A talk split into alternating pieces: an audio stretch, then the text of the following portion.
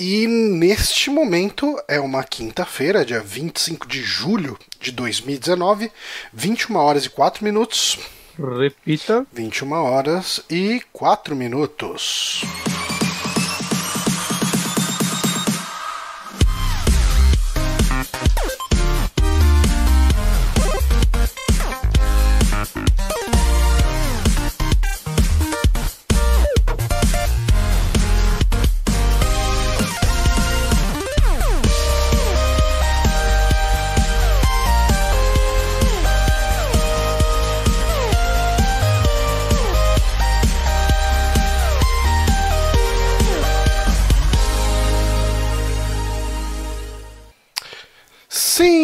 Estamos aqui ao vivo para mais um Sac Podcast no canal do Super Amigos. Eu sou Johnny Santos, estou aqui com o Guilherme Bonatti.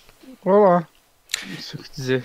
Não precisa dizer nada, porque o seu semblante faceiro já diz muito, já diz tudo o que os nossos ouvintes querem, menos as pessoas que não estão te vendo, porque estão ouvindo a versão em podcast, que sim, você pode ouvir este podcast a partir do soundcloud.com.br superamigos, mas você pode achar a gente também no Spotify e no Deezer. Também pode entrar no nosso site superamigos.com.br, a gente tem um e-mail que é superamigos.gmail.com, que eu podia mudar para saque.superamigos.com.br, mas qual seria a graça?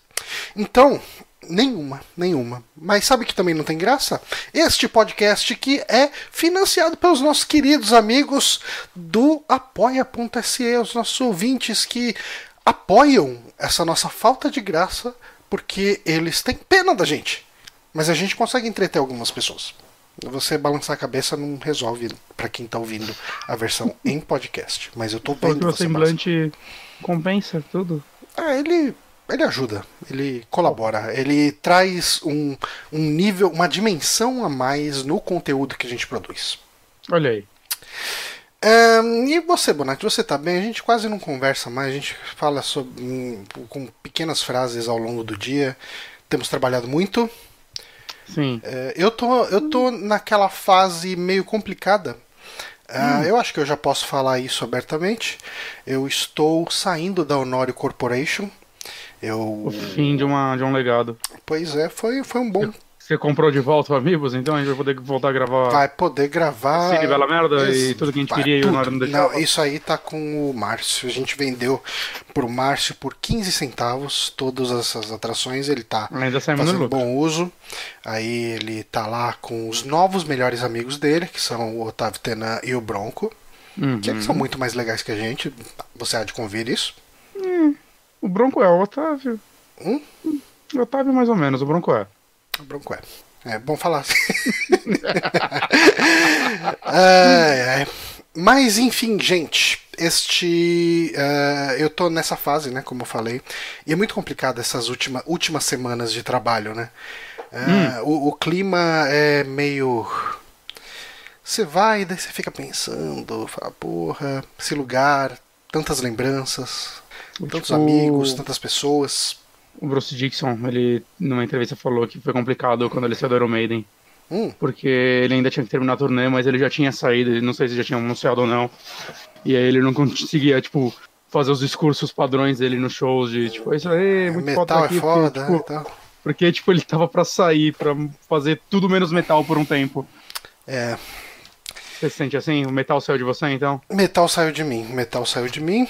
Mas sabe o que não saiu de mim? O quê? O Amigames. O Amigames que tá sempre muito bem planejado, né? Nunca é feito no dia. A gente planeja muito antes. Mas. Eu, é, eu pensei em já fazer o seu hoje. aí, ó. Seria fiz. bom, seria bom. Mas Não, não, não foi o que você fez, tenho certeza. Mas eu vou ver se eu faço no final de semana. Não vou, mas eu vou ver se eu faço. Eu vou pegar só o dia em que foi lançado este jogo, porque eu esqueci de deixar anotado o dia. Eu sei que é essa semana, obviamente, mas ah, hoje nós vamos falar de um jogo que saiu no dia 23 de julho. Esse podcast é o podcast do dia 25 de julho, então tá dentro do nosso range da semana pro Amigames. Que é um jogo que você gosta muito, eu tenho certeza disso. Procurando Nemo pra Game Boy Advance. Com certeza. Procurando o Nemo para Game Boy Advance. Eu queria saber quem é Nemo. Não, não é isso. O jogo que a gente vai falar hoje é Max Payne, que foi lançado em 2001, dia 23 de julho de 2001, jogo da Acertei a Remedy. primeira. Pois é, é. Mentalmente. jogo aí de Sun Lake que, que dá a, a, a expressão facial para o Max Pô, Payne. pense- Pensei que essa ia ser uma pergunta. Mas é lógico que não ia ser, né? Todo mundo sabe essa. Mas as perguntas dessa vez, cara, diferente de todas as outras que eu fiz, elas estão bem fáceis. Ai, fudeu, eu não gosto quando você faz pergunta fácil, porque eu vou errar mesmo assim, só que aí fica feio. Aí fica feio, exatamente. Vamos para a primeira pergunta, então? Vamos. Este personagem de um filme clássico de 1979 é um policial que perdeu a esposa e a filha e o melhor amigo na mão dos criminosos. Poderíamos estar falando de Max Payne, mas na verdade estamos falando de. Max? Oi, cortou. Mad Max? Sim, olha só, Ele falei perdeu que amigo também? Perdeu, o amigo dele fica nas ferragens lá do carro, Queimado, todo fudido, queimado. é é é, então. E O Mad Max não é bom, né, mano? A galera tende a não gostar dele. eu assisti só esse ano. Foi, ele tá no Netflix, né? Eu Sim, fui sim. assistir pela primeira vez esse ano. E eu gostei A gente muito já- do filme. Gostei muito gente- de verdade. A gente gravou um saque extra sobre o. O último Mad Max, né? O Estrada da Fúria. Sim. Eu queria E eu muito lembro- rever esse filme. Ele, é, eu já vi ele, revi ele algumas vezes, é sempre incrível. Mas enfim, eu lembro que no podcast meio que todo mundo assim, tipo, tava, ah não, mas um é meio ruim, né? E o cara não, não é, gente. Ele tem suas limitações, mas é muito bom o filme. Ele é muito bom, eu achei muito foda. Eu gostei pra caramba do ritmo dele e tudo. E o E eu- Mad Max, ele é declaradamente uma das inspirações pra Max Payne. Hum, faz sentido. E pra falar. Deixa, deu- tá cortando você um pouco de Sério? vez em quando. Eu disse ir pra Fallout e pra muita coisa. É, na Fallout com certeza, né? É mais Uhum. gritante. Mas vamos pra segunda pergunta. Mas antes de ir pra segunda pergunta. Rodada bônus. Não, não tem rodada bônus. É, você gosta do primeiro Max Payne? Você jogou ele? Chegou a terminar? Gosto. Eu, quando saiu o 3, inclusive. O 1, assim, é um jogo que. Eu acho que a gente comentou isso há pouco tempo em numa live. do- dos jogos de PC que vinham, né, com um capítulo inteiro pra você jogar, né? Sim. Tipo, na época do Doom e tudo mais. E eu comentei que o primeiro Mad Max, acho que o último jogo, assim, que eu vi ter isso. Talvez o segundo também tivesse, mas eu não lembro. Né, que eu jogava a demo dele e eu, caralho, velho, essa demo é infinita. Saca? É o jogo inteiro. Acho que me deram errado, veio errado na revista. E, cara, quando tava pra sair o 3, eu maratonei o 1, o 2 e pra jogar o 3 na sequência. E, cara, ele segue muito bom. Eu gosto mais do 2, o 2 é meu favorito. Como, saca, gameplay. Eu nunca joguei o 2 design. nem o 3, só joguei o 1 pra caramba. Mas eu não cheguei a terminar porque meu computador deu pau quando eu tava nos momentos finais. Então, o 1, ele é, tipo, eu acho que ele tem a história mais legal, né, toda a origem dele e tudo mais. Só que eu acho que ele é um pouco desbalanceado em alguns momentos. Ele é muito difícil Hum. e ele tem algumas coisas é, que, tipo, o 2 melhorou muito. Tipo, você quer usar o bullet time, mas ele gasta muito rápido, é muito difícil de encher ele. O 2, ele, eu lembro que ele já tinha uns negócios de, tipo, enquanto você tá em bullet time, se você sai matando os caras em combo, eu acho que ele ia reenchendo e ia menos lento enquanto os inimigos continuavam lentos, saca? Isso mecanicamente funcionava muito bem, assim, deixava o jogo muito mais fluido. Então eu acho que mecanicamente o 2 é meu favorito. Eu gosto do 3, né? O 3 divide muito opiniões, mas eu meio que não vejo ele tanto como o Mad Max Payne, eu não sei. É, é estranho, ele é, ele é muito diferente. Hum. Mas eu gosto do 3 também, mas o 1 é. Caralho. Esses dias eu tava vindo jogar ele de novo, inclusive. Tava pensando nele. Ele, ele, cê- dá pra comprar no, no Steam fácil, né? Eu tenho, eu tenho um e o dois no Steam. Eu tenho os três no Steam, na verdade. Mas sim, um e o dois, você compra no Steam, tá sem promoção. Falando É, em dois, vamos pra nossa segunda pergunta? Vamos. Tá, vamos lá. A gente tem uma cena nesse jogo que é a cena do assassinato do Alex Balder, que é o melhor amigo do Max. Pera, que jogo é mesmo? Max Payne. Ah, é, porra. Eu pensei que o. Eu tava achando já que o, o, as perguntas eram sobre Mad Max. Não, não, não. A gente tá falando de Mad Max. Não, de Max Payne. Eu falei Mad Max, tá me confundindo. E a cena do assassinato desse melhor amigo, inclusive assim, eles estavam tentando fazer essa cena, nada passava o impacto. E daí eles buscaram a inspiração num filme de 1994, onde a pessoa é assassinada em primeira pessoa na tomada de câmera, do ponto de vista da pessoa que está sendo assassinada. No caso aí, o do Alex Balder, o melhor amigo do Max. Qual aclamado filme, um filme aclamado de 1994, inspirou esse ângulo de visão? Caralho. Aí fudeu. Eu vou te dar uma dica. Hum. A gente não costuma ter um esquema de dicas aqui. A Porque gente a já gente. trabalha nisso, né? Pra ficar mais. Ah, não, a gente já não trabalha nem nas perguntas direito, cara. Vai perguntar, vai trabalhar em sistema de dica, cara.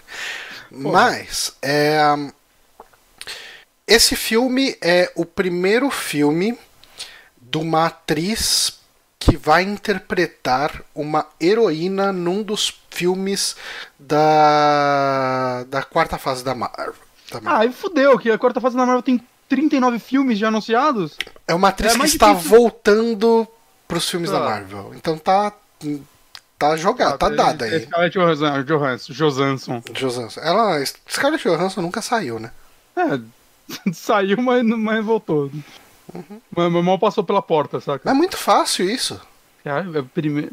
Vai, vamos, vamos, vamos puxar essas dicas O aí. filme da, do Black Dahlia Murder lá é de 2000, eu acho. Então não deve ser esse. Vai, não, vamos, puxar pelas dicas. Que atriz saiu dos filmes da Marvel e tá voltando agora? É, não é mesmo a Scarlett Johansson? Não. Pensei que era. Ela não saiu, ela né? participou do último lá, do. do... Mas tá morta! Ai, spoiler, Spoiler. na cara de todo mundo. Ah, um milhão de pessoas. Mas ela não saiu, ela fez o último. Foda-se. e Mas morreu. tem- Não, é uma atriz. Não, para de pensar na personagem. É uma atriz que saiu do filme da Marvel. Ela fez dois e o terceiro filme da série ela saiu. Eita porra. Ela fez dois e o terceiro ela saiu? E aí o terceiro trocaram a atriz? Ou não tem personagem? Acho que não tem personagem. Quer dizer, ó, eu tô. Ah, Natalie Portman. Isso. Qual que foi o Ah, primeiro tá. filme dela? Nossa, como eu lembrava do- do- dos personagens dela. Cara, qual foi o primeiro filme da Natalie Portman, cara? É mais difícil que essa pergunta. Porra, você nunca assistiu esse filme? Ele é excelente. Cara, eu posso ter visto, mas eu não sei que é o primeiro filme dela. Ela é uma criança nesse filme. Ah, se é o primeiro filme dela, eu deveria ser criança mesmo. Uhum. Agora esqueceram de mim na minha cabeça. Isso. Cara, não faço ideia. Não, foi Você vai falar, eu vou falar, caralho, é óbvio. o profissional com o Jean Reno e o Gary Eu nunca vi esse Oldman. filme. Puta que pariu, esse filme é excelente, cara. Eu, eu quase vi ele esses tempos. No- não, cara, eu acho que ele ainda tá no Netflix. Assiste esse filme, ele é maravilhoso, cara. É porque eu. Num dos. Como você do- gosta de, de Onimusha, eu achei que você tivesse visto. Recentes do vídeo recente do Jovem Nerd, fizeram algum filme sobre melhores finais, alguma coisa do tipo. Aí eles mostraram o final do filme e falei, caralho, que final foda! Aí eu tô meio que tentando esquecer o final antes de- assistir. Ah, ok. E eu já não lembro direito dele. Aí, Então- uma boa Com oportunidade. ela? É com ela, ela é Ela é a menina criança. do Chanelzinho? É, Ah, é? Olha ela tá novinha de tudo, cara. Deve ter uns 12 anos, sei lá. Eu não sei, não, não. Ah, não tá inconformada. Ela não sabia também. Nunca vi esse filme. Mas enfim, cara, é um filme muito bom. Assista. se- Eu, eu acho que ainda tá no Netflix, então você pode assistir. Acho que tá. Vamos para a última pergunta, então. Essa pergunta, ela é um gancho, talvez, para um assunto que a gente comentou muito recentemente. Na fábrica da Cold Steel, que é um dos cenários do jogo, existem diversos computadores onde o mousepad possui a arte de um famoso FPS publicado pela mesma publisher que publicou Max Payne na época. Não estamos falando da Rockstar. É, Max, então, Payne ori- só- Max Payne originalmente foi publicado por uma outra publisher que se eu falar aqui você vai matar na hora. Hum, não era da EA. Famoso FPS publicado pela mesma. Caralho, velho. Só que essa pergunta ia ser fácil. Você pegou, tipo, qual, qual mousepad que tá no cenário? Mas, não, tudo bem, o mousepad é um detalhe muito fácil de se perder. Mas a, a- dica aqui é um famoso FPS publicado pela mesma publisher de Max é, Payne. ok. É, Isso daí é uma dica. Ah, Eu tô tentando pensar. é, O FPS é mais ou menos da mesma época, né? Ok, pode-se dizer que sim. Pode-se dizer que sim. Ah, é o jogo do Kiss. Não. É porque eu descobri Max Payne num CD de trailers que eu tinha de jogo. E aí tinha trailer do Max E Payne, eu vou te falar o que- jogo do Kiss e Soldier of Fortune. E eu queria os três. A gente falou desse jogo na semana passada. Max Payne não foi publicado pela True Realms, né? Foi publicado pela 3D Realms. É? Aham. Caralho, True Realms, como você me pede uma franquia dessa? É, então, Duke Nukem? Obviamente, né? Não, não tinha como ser outra. Então, na Ah, fábrica da. Cold Steel tem É. mousepads de Duke Nukem 3D. Eu teria o mousepad de Duke Nukem de 3D. Eu também. Eu tenho um, um mousepad de Super Amigos, olha só. Inclusive eu tenho um tem, mousepad tem um, de marca que não gosta de mulheres. tem um- aí, ó. Eu tenho, tem até um ex-membro do Super Amigos, tem a logo antiga e tem nós três aqui. Olha aí. Eu comprei esse mousepad há muito tempo, gente. Isso aqui não o, comprei, na o verdade, eu troquei Honório que fez e me deu, cara. Eu lembro. Você Eu tem um também, eu não tenho- eu- Não, mas eu tenho a caixa. Ah, eu tenho a caixa também, tá lá no fundo. Que com a caixa, tá ligado? Que É. triste. E o Márcio ficou com plástico. mas... mas é isso? Enfim, é isso. É, Essas tá foram as perguntas. Esse foi aí o. o... Amigames. Eu preciso achar uma musiquinha, um- uma musiquinha pra deixar de fundo que aparentemente a gente não tem o problema de. de... Boa, boa Ai. música. Vou gravar isso e deixar tá- em loop. Aí, em loop. Deixar em loop. Qual foi a resposta, Amy, que eu quero saber? É Duke Nukem 3D. Do que no em 3D. Porque não a Philly. Helms publicou Max Payne, caralho. Mas hoje é o nosso podcast de notícias. Eu acho que a gente pode falar notícias aqui. A gente pode noticiar as notícias. Noticiar as notícias. Então vamos a. é, deixa eu abrir aqui a notícia certa para não abrir a notícia errada, porque ninguém quer ver a notícia errada. O pessoal quer ver a notícia Que certa. engraçado. Depende da notícia errada. Então a gente pode começar. Essa aqui vai ser. Eu escolhi a pior notícia para abrir, porque é uma das Começar com uma bomba, gente. é, é uma das poucas que a gente não tem em português. E daí eu vou ter que aquecer já falando em inglês. Isso é bom, né? Mas essa foi uma notícia bem interessante que o Bonatti pegou e não leu. Ele só postou e falou: olha, lembrava." que legal. E não leu. Mas eu achei bem ser bacana. bom. O próximo jogo do Sam Barlow de Her Story vai ser Telling Lies. É um Her jogo. Story e que- War Games, veja o vídeo no Tem um vídeo. Tá no Backtracker ou tá aqui? Tá no Backtracker, Backtracker. verdade. É, e o Her Story, pra quem não conhece, ele é um jogo onde você precisa, você tem acesso a um pseudo computador da polícia, cheio de vídeos de depoimentos de uma ou duas mulheres, spoilers ou não, ahn, falando sobre um uma determinada situação e você acha esses trechos de vídeos fazendo buscas por palavras que são citadas em cada um desses trechinhos pequenos de alguns segundos. E ahn, é um jogo muito bom, é um jogo muito legal. E ele vai, tá, ele vai fazer agora esse ah, Telling Lies, que ele é um pouco mais ambicioso que o Her Story, porque ao invés de você ter ahm, uma personagem, né? Você vai ter, eu acho que são quatro personagens, eu não lembro. é- É mais de um. E você vai montar a história a partir de conversas dessas pessoas. Ahm, e são conversas que elas têm por celular, enfim, por, por, chat, internet, sei lá. E ele tá com umas mecânicas malucas, né? Que você não, não vê a conversa inteira, só vai ver um lado da conversa. Exato. Então você vai montando pelos dois lados, mas assim, para que isso funcionasse, a conversa, para que a conversa soasse natural, é, a conversa tinha que acontecer ao mesmo tempo. Só que aí entra um problema. Ele precisava fisicamente dirigir a cena. E qual foi a solução para essa direção de, de desse, dessa situação, né? Ele demitiu os atores agora é tudo boneco 3D. Exatamente, bonecos 3D. Daí ele pode ver. Não. Ele alugou um. Deixa eu tirar o áudio aqui, senão vai ficar, eu vou ficar maluco. Mas ele alugou um. ah, Como que eu posso dizer? Não dá pra chamar de estúdio necessariamente, mas ele alugou. ah, Um espaço. um espaço que tinha diversas casas, áreas, lugares abertos, lugares fechados. Uma vila? um, um- é, um, um lugarzinho, vamos colocar assim, um cenário maior. um- ele alugou um pedacinho do Projac. Isso. Isso aí. E ele tinha acesso fisicamente fácil a mais de um lugar, a mais de um espaço físico. Então ele podia correr entre os lugares é, e dirigir as duas cenas ao mesmo tempo. E eu achei Olha isso aí. bem interessante, ao mesmo tempo que eu achei muito interessante o que, que perdeu aí um tempinho. Perdeu aí uns quilinhos. Mas, cara, ah, enfim, eh, deixa eu tirar aqui o vídeo, porque senão a gente vai acabar tomando bloco por causa dele. Eu espero que a gente Esse, não tome. eu acho que não. Não sei, eu Making não off. apostaria nisso. Mas, ah, cara, Eu tô muito empolgado pra esse jogo. Eu acho. Ah. É, pelo que eu vi, eu- o tanto de vídeo que ele vai ter, de material de vídeo, pra você montar a história, não é muito mais do que o Her Story. Tá? É, eu não acho que ele vai ser um jogo de 10 horas, saca? É. Parece que eles têm. Eu não sei se isso foi Her Story ou se foi esse jogo. Parece que eles tinham cerca de 100 horas de material bruto e reduziram isso a 10 horas de editado. É, Talvez ele seja um jogo de 10 horas, então. é, então. Mas você não necessariamente vai ver todas. Sim. é, que nem o Her Story, né? Você não precisa ver todos os vídeos pra chegar a uma conclusão de um final. E esse daí tem o Tom Hardy genérico. Tem o Tom Hardy genérico. Quem que é o Tom Hardy genérico? É o único homem. Quem são as pessoas aqui? Se você baixar aí, a última imagem desse post tem ele. Esse cara. Não, não, não tá no vídeo. Ah, é o que eu tô vendo quando eu leio. Aqui. Esse cara, ele é Tom Hardy genérico, cara.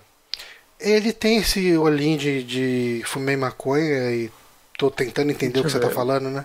É, é, é. É Tom Hardy. Ele, ele é. Olha aí, você escreve o nome dele no, no Google. Primeira coisa que aparece é uma foto comparando ele com o Tom Hardy. Pera, deixa eu tapar a boca dele pra ver se parece mesmo. É, parece Tom Hardy, bastante, cara. Porra, eu vou te mandar. É que eu não tô acostumado a ver a boca do Tom Hardy. Isso é verdade.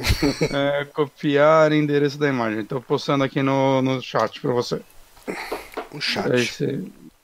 É o- É, Quem é quem? Quem eu, é eu não posso abrir o chat porque o chat tá você. Eu tô capturando o vídeo. Ah, tá. Eu vou mandar então. Mandei no chat. Não, tudo bem, amigos, eu, eu acredito em você. Eu E você pode clicar no chat do, do, do Twitch. Posso clicar. Ali o link tá Eu quero que você me fale quem é Tom Hardy e quem é Logan Marshall Green. Vamos fazer o próximo Amigames vai ser Quem é Tom Hardy? Mas, ah, mas os atores desse filme são todos, é, tipo, veteranos, digamos. Ele. eh, eh, Que filme que esse cara fez? Ele fez Upgrade. Upgrade. Eu vi um review Deve dele ser muito dias, bom. Mas ainda não vi. Não, ele fez Homem-Aranha Homecoming. Eles parecem. Ele é o Shocker se parecem realmente, que eu não tô Ele mostrando aí fez no vídeo. Alien Convenant, Convenant, Convernante. Com- Covenant. Ele fez Prometheus, provavelmente o mesmo personagem do Alien, exatamente. Ele fez umas coisas aí. Fez umas coisas. Uhum. Mas enfim, empolgado com esse jogo. Você tá? Assim, tô, eu tipo, eu não tô, meu Deus, eu não vejo a hora. Eu tô tipo, ah, quando ele sair eu vou jogar. Hum. Eu tô. Saca? Porque Ah, meu Deus, eu não vejo a adorei hora. Horror Story, eu gostei de Wargames. Então, vamos aí, cara. Eu tô, tô, tô, abraço ideias malucas do, do Sam Barlow. Que ele ganhe muito dinheiro, compre Soul River e faça o Soul River que ele queria fazer. Hum, ó, o Inhamekio acabou de falar no chat que ele gostou de Prometheus. Ah, se alguém puder banir ele, por favor. Ele falou pra julgar e o julgamento. O julgamento é, é o ban, né? Eu acho Eu que não tem julguei e outro. você foi exilado. Pior que, pior que eu não odiei Prometheus. É, o Prometheus é um filme. Prometheus, vai, por favor. É, ele não é um. Ele é um filme que ele piora quanto mais eu penso nele. Ah, ele piorava quanto mais eu assistia ele. É, eu não achei tão ruim quando eu vi no cinema. Eu acho que ele tem uma premissa tão boa pra, tipo, virar. Não, um não, ele é, ele é um potencial desperdiçado gigante. É. Por Mas. quê? Porque é, ele foi eu- feito pelo cara que tá mandando o Alan Moore tomar no cu. É. É por isso que ele é uma bosta. Aí, ó. Mas, vamos falar de notícia ruim? Então, Notícia ruim? vamos Eu só quero falar de coisa boa. Hoje eu tô. Ah, não, não, porta. Eu não quero fazer piada com isso. Eu não tinha visto qual era a próxima. É, então, a gente Ok. teve ah, uma notícia aí que eu não vou nem fazer gancho. Uhum. Ahn, porque a gente teve realmente, esse foi um. Essa é uma notícia que a gente nem tem muito o que comentar. É, é mais um relato. É e uma mais um. É, é, exato. É só lamentar essa situação que aconteceu lá no estúdio da Kyoto Animation. Que ah, eles foram vítimas de um ataque de uma pessoa maluca, de um cara meio doidão ali, ah, que tacou fogo no estúdio, um estúdio de animação. E deixou aí 33 mortos, cara. Um homem de 41 anos, eu acho que tem o nome dele aqui em uma outra notícia. Ahn, ah, cadê o nome do, do cidadão? Shinji Aoba. Ele tá no hospital. Assim, no momento dessa notícia, ele estava no hospital, e, mas ele já estava com mandado de, de prisão ah, emitido. Porque ele chegou lá no estúdio, ele gritou morram, tacou gasolina e tacou fogo em tudo, cara. E, Eu- já sabem a, a relação dele com o estúdio? Então, ah, eu acho que ele não tinha nenhuma relação, mas eu vi em alguma, acho que não é nenhuma dessas duas notícias que eu separei aqui, Uhum. que ele acusava o estúdio de plágio. Ele tava, tipo, mas isso foi em alguma outra matéria que eu li, não sei se é uma informação confirmada. É, que uma das primeiras que eu li é que ele poderia ser um ex-funcionário, mas isso daí menos não é a realidade. Então, é, eu acho que se ele fosse ex-funcionário, essas outras notícias já teriam dado conta. Com certeza, com certeza. É. Mas, assim, a única coisa que eu li sobre foi que ele falou que é, eles tinham plagiado uma ideia dele e por isso ele ia tacar o O puteiro. cara provavelmente nem trabalhava com isso, então. É. E, e assim, cara, o cara, inclusive, ele já foi preso por assalto à mão armada, se não me engano, ou assalto, Caraca. enfim, No Japão. ah, no Japão, que é bem difícil. Eu, eu- talvez não tenha sido a mão armada, mas ele assaltou uma loja. Uhum. Ah, os vizinhos diziam, um vizinho dele disse que ele era um cara extremamente recluso, ninguém via ele saindo, entrando do apartamento, sabe? Tipo, de dentro do apartamento dele só barulho de tiro de jogo o dia inteiro. Ah, É aquela pessoa problemática, Reclusa. sabe? Tipo, extremamente reclusa e quando sai acaba causando algum problema. Mas eu acho que o que resta pra gente aí realmente é só lamentar, porque enfim, 33 mortos num prédio, eh, eu acho que eles tinham lá uns 70 funcionários. Ó, não, Ah, é, então. cerca, cerca de 70 pessoas estavam nos estúdios da Kyoto Animation por volta das 10h30 no horário local. Ah, Foda-se o horário de Brasília, não faz diferença nenhuma. Hum. É, quando um homem não identificado, então, irmão. É é 12, o- horas, é 12 horas de diferença, né? O Japão pra cá? não, aqui não tá 12 horas. Não? Não, tá já 12 12 horas. Tá 12 horas. Eu sou burro. não, não, não tá. Não, tá, tá. 10 e meia da manhã, 10 e meia da noite, Johnny. É, é, eu sou muito burro. Eu tô viajando. Eu tô com sono, gente. Desculpa. Caralho. Eu fui alfabetizado em inglês, que nem a Sasha. Ahn, tá, mas enfim. ah, eu não sei o que comentar mais sobre isso, a não Não. ser realmente lamentar. Ah, o estúdio, eh, a Kyoto Animation, eles ah, são conhecido por, conhecidos por animes que eu não assisti, nenhum deles. Então, eles Então- fizeram um que eu tava querendo assistir quando saiu, eu ainda não vi. Mas me recomendaram bastante aquele Violet Evergreen. Ah, sim. recomendaram no grupo Sim. dos patrões e tal. Eu já vi umas imagens, ele é muito bonito, né? E falam bem, a galera gosta dele. E uma coisa assim, que um amigo meu que gosta muito de anime e tal, né? Conhece mais do que eu, comentou é que é um estúdio que era muito bem visto, porque ele não tinha, tipo, uma política de crunch, saca? A galera. Tanto que eles demoravam bastante pra lançar os animes deles. E, e Mas, ah, boa tipo- parte dos funcionários lá, quer dizer, eu acho que todos os funcionários eram contratados, né? não era freelancer. né? Que, que Era- os estúdios estúdio- de, de animação geralmente usam muito trabalho de freelancer, né? Sim, era o estúdio que tava, tipo, fazendo serviço direitinho e tal, né? E é foda, né, cara? Você pensar até, tipo, será que o estúdio sobrevive a isso? Né? Tipo, metade dos funcionários e, tipo, fazer uma coisa dessas não é simplesmente. não são pessoas substituíveis, saca? Normalmente. Sim. Né? São, é, envolve talento artístico mesmo, é, a- o apego entre as pessoas, tipo, os que sobreviveram, a cabeça deles não. Saca? Eles não vão conseguir trabalhar no dia seguinte. Não, não, tá louco, cara. Imagina, de- mesmo que arrumem outro prédio e tal. É, você vai é um sempre negócio- lembrar daquela galera que trabalhava com você, cara. É uma tragédia É, irreparável. mano, cara, é um tem. negócio horrível, assim, né? Então, né, não, não, não dá pra saber o que vai ser do futuro deles, né? E, tipo, do emprego o dessas Fabrício Carim, lá no chat, tá falando que a Kyoto Animation tem mais dois estúdios. Ah, ele tem mais dois estúdios. Então é bem capaz que continuem aí. Vão absorver a galera, mas mesmo assim, né? É, mas vai tempo aí pro pessoal se recuperar, porque. É, o- o- cada um deve trabalhar em uma coisa, às vezes, então, esses projetos... Não que o projeto seja mais importante, saca, gente? Eu só tô comentando, tipo, as pessoas que ficaram também então não estão num momento bom, né? Ó, Não- informação aqui do Fabrício um- Carim de novo. Falou que esse prédio aí vai ser demolido e no lugar vai virar um monumento às vítimas. Hum. Ah, bacana, né? Uhum. Mas enfim, ah, que a alma dessas pessoas descanse, que, que eles fiquem em paz e Família, que a né? Encontre paz aí, porque é mega complicado isso. É, e que o cara fique preso mesmo, né? E... Ah, sim, que. que Lá, lá, mas lá acho que funciona, né? É, né, espera-se. É. Não que Ah, resolva alguma coisa. Mas pra falando em lei funcionando, mas não para uma coisa boa, Hum. a gente tem mais uma notícia ruim, que é referente a Devotion. E Devotion, um jogo que a gente comentou aqui algumas vezes, nós dois gostaríamos de jogar. A gente jogou outro jogo da É. Red Candle, que é o Detention. Detention. Que eu... É um jogo que eu gostei muito enquanto eu joguei. É um jogo quanto mais eu penso nele. Tipo, mas ah, talvez ele seja um dos melhores jogos de terror da geração que eu joguei. Uhum. Não, ele é incrível, é fantástico. E a gente já comentou aqui uma outra notícia.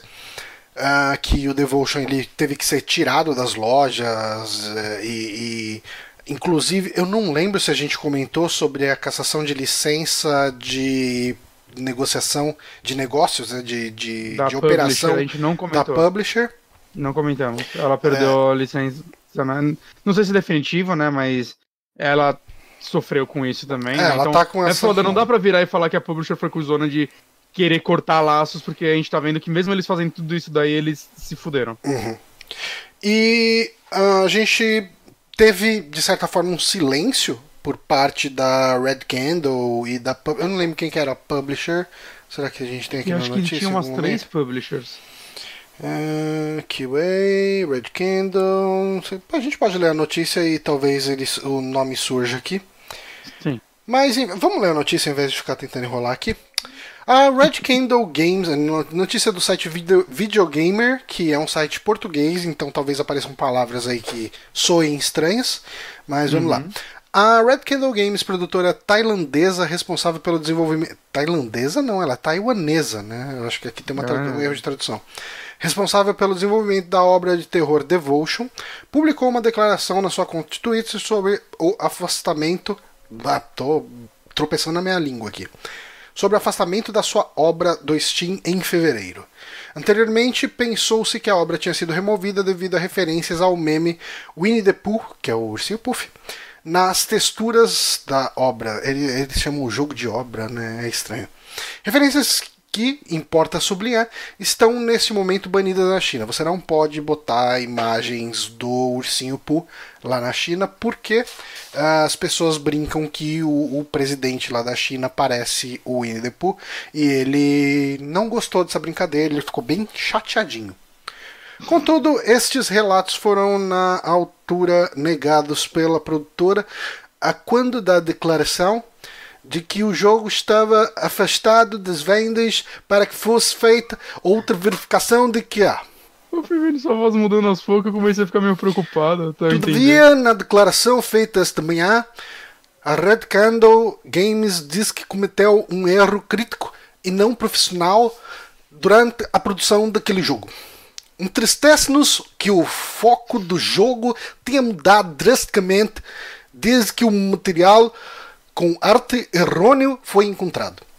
Um patch com a revisão foi implementado imediatamente, pois não temos absolutamente qualquer intuito em fazer parte de uma manobra de publicidade. Apesar dessas medidas, não é para já aparente que o jogo volte a ser ah, publicado nos próximos tempos.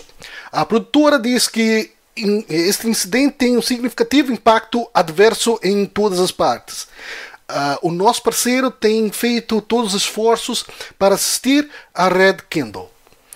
Ainda que a mediação continue a decorrer, os fundadores de- da, da Red Candle chegaram à unânime decisão de não lançar novamente Devotion nos próximos tempos, incluindo, mas não estando limitado a obter lucros com as vendas, revisão, autorização de PI, etc., para evitar uma desnecessária ideia errada.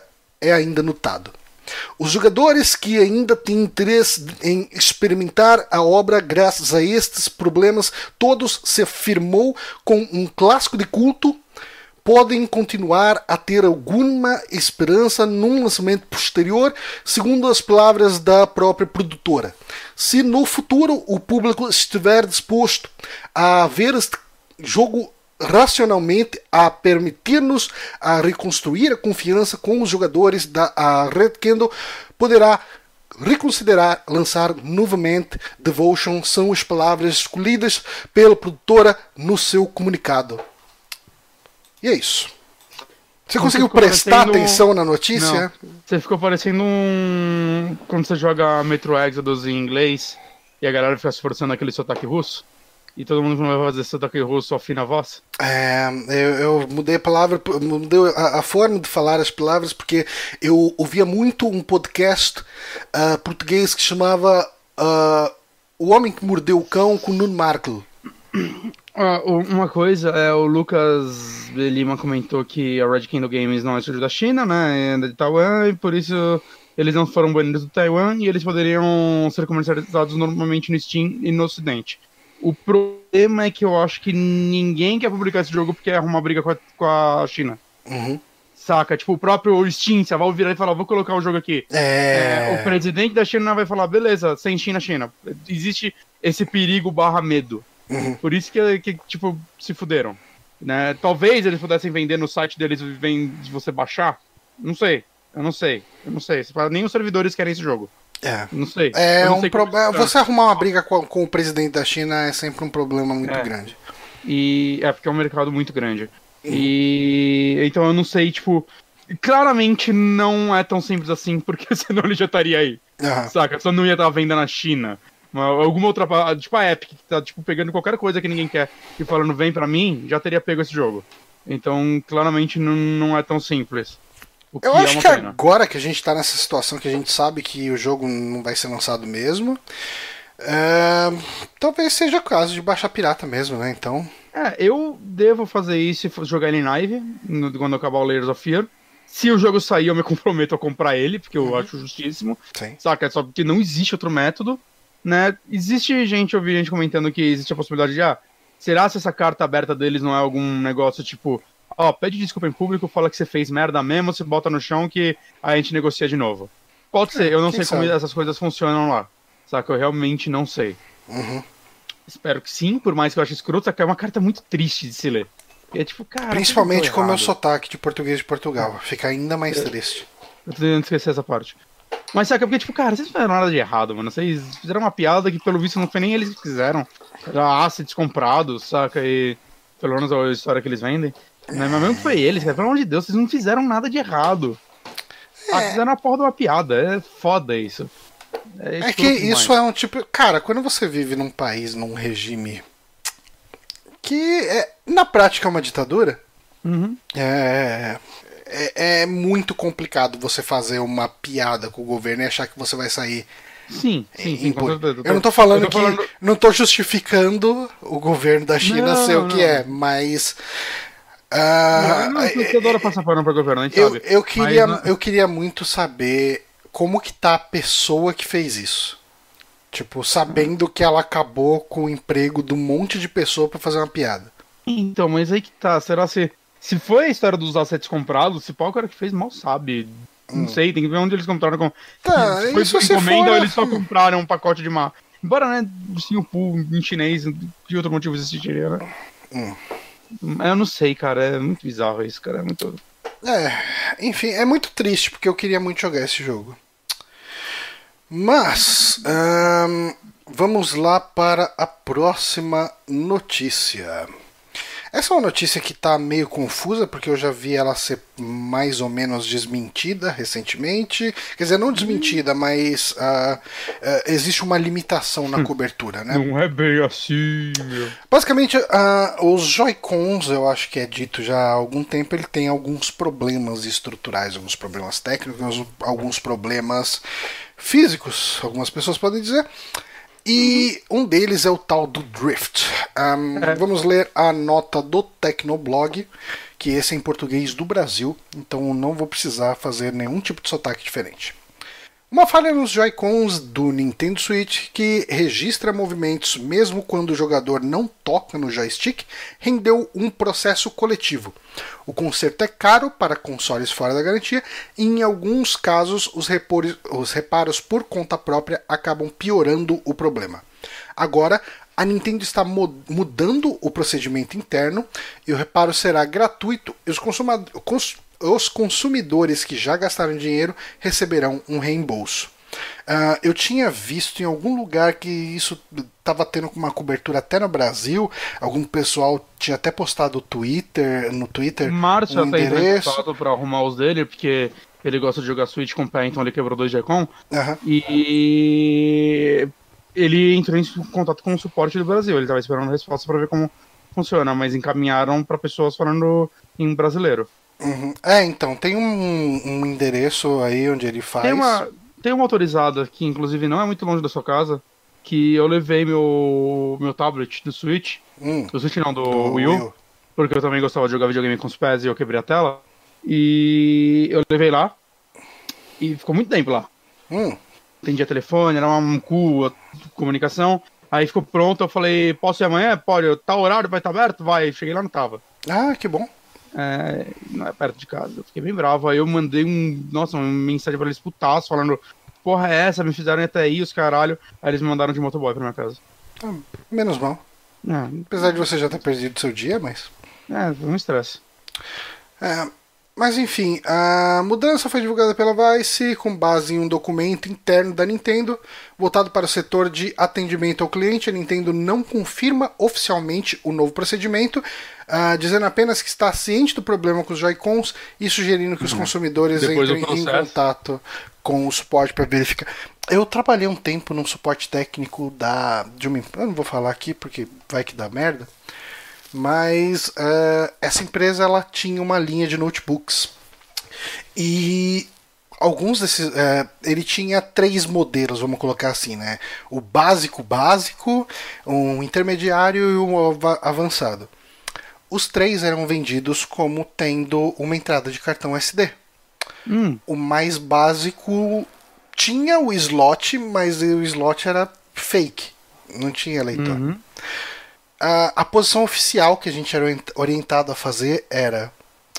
É, se a pessoa ligar falando que não funciona o leitor de SD, porque obviamente não tem nada ali dentro, vocês tratam como um caso de suporte. A gente não vai fazer recal porque não é todo mundo que usa a entrada de cartão do SD, principalmente dentro da garantia. Uhum. Então, é, o nível de filha da putagem era esse, assim. É se alguém ligar para reclamar que não está funcionando, você finge que dá o suporte, faz testes, finge que está procurando conflito ou coisa do tipo. Obviamente nada vai apontar, e daí você vai direcionar o cara para uma autorizada e vai tratar como um atendimento em garantia. Cusões. Isso eu, eu imagino, é eu imagino que isso seja alto, mega comum, cara. Imagino que isso seja ah, mega, mega comum. Empresas que, enfim, uh, eles não tratam um problema que é um problema de recall como recall. Sim. Uh, ó, o Ian disse que não parece uma atitude muito positiva. E não, não, não é uma atitude positiva. Um, como que eu poderia dar uma dica aqui? Eu só consigo pensar no nome do conjunto musical. É. Tentando é, é, ele, é, é, eu diria que é uma marca que ela fez alguns inimigos aí, hein?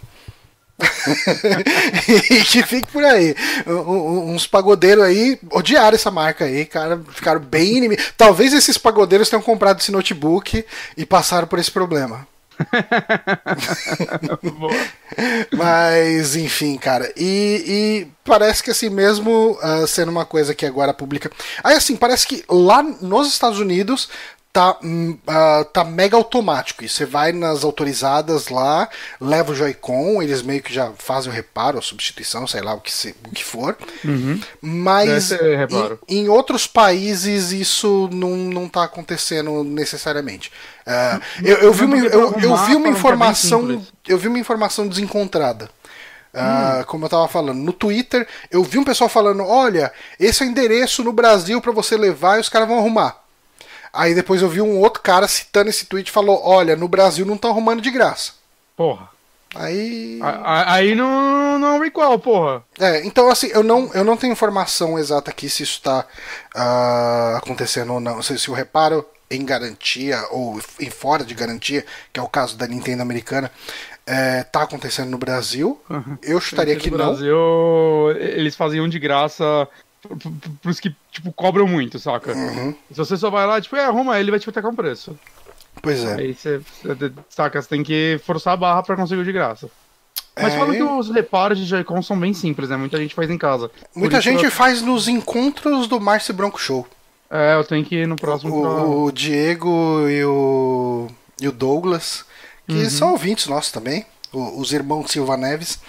Ah, toda vez que tem um evento do, dos, do Amigos, enfim, mais do Márcio, que o Márcio é eventeiro, a gente é tudo uns recluso.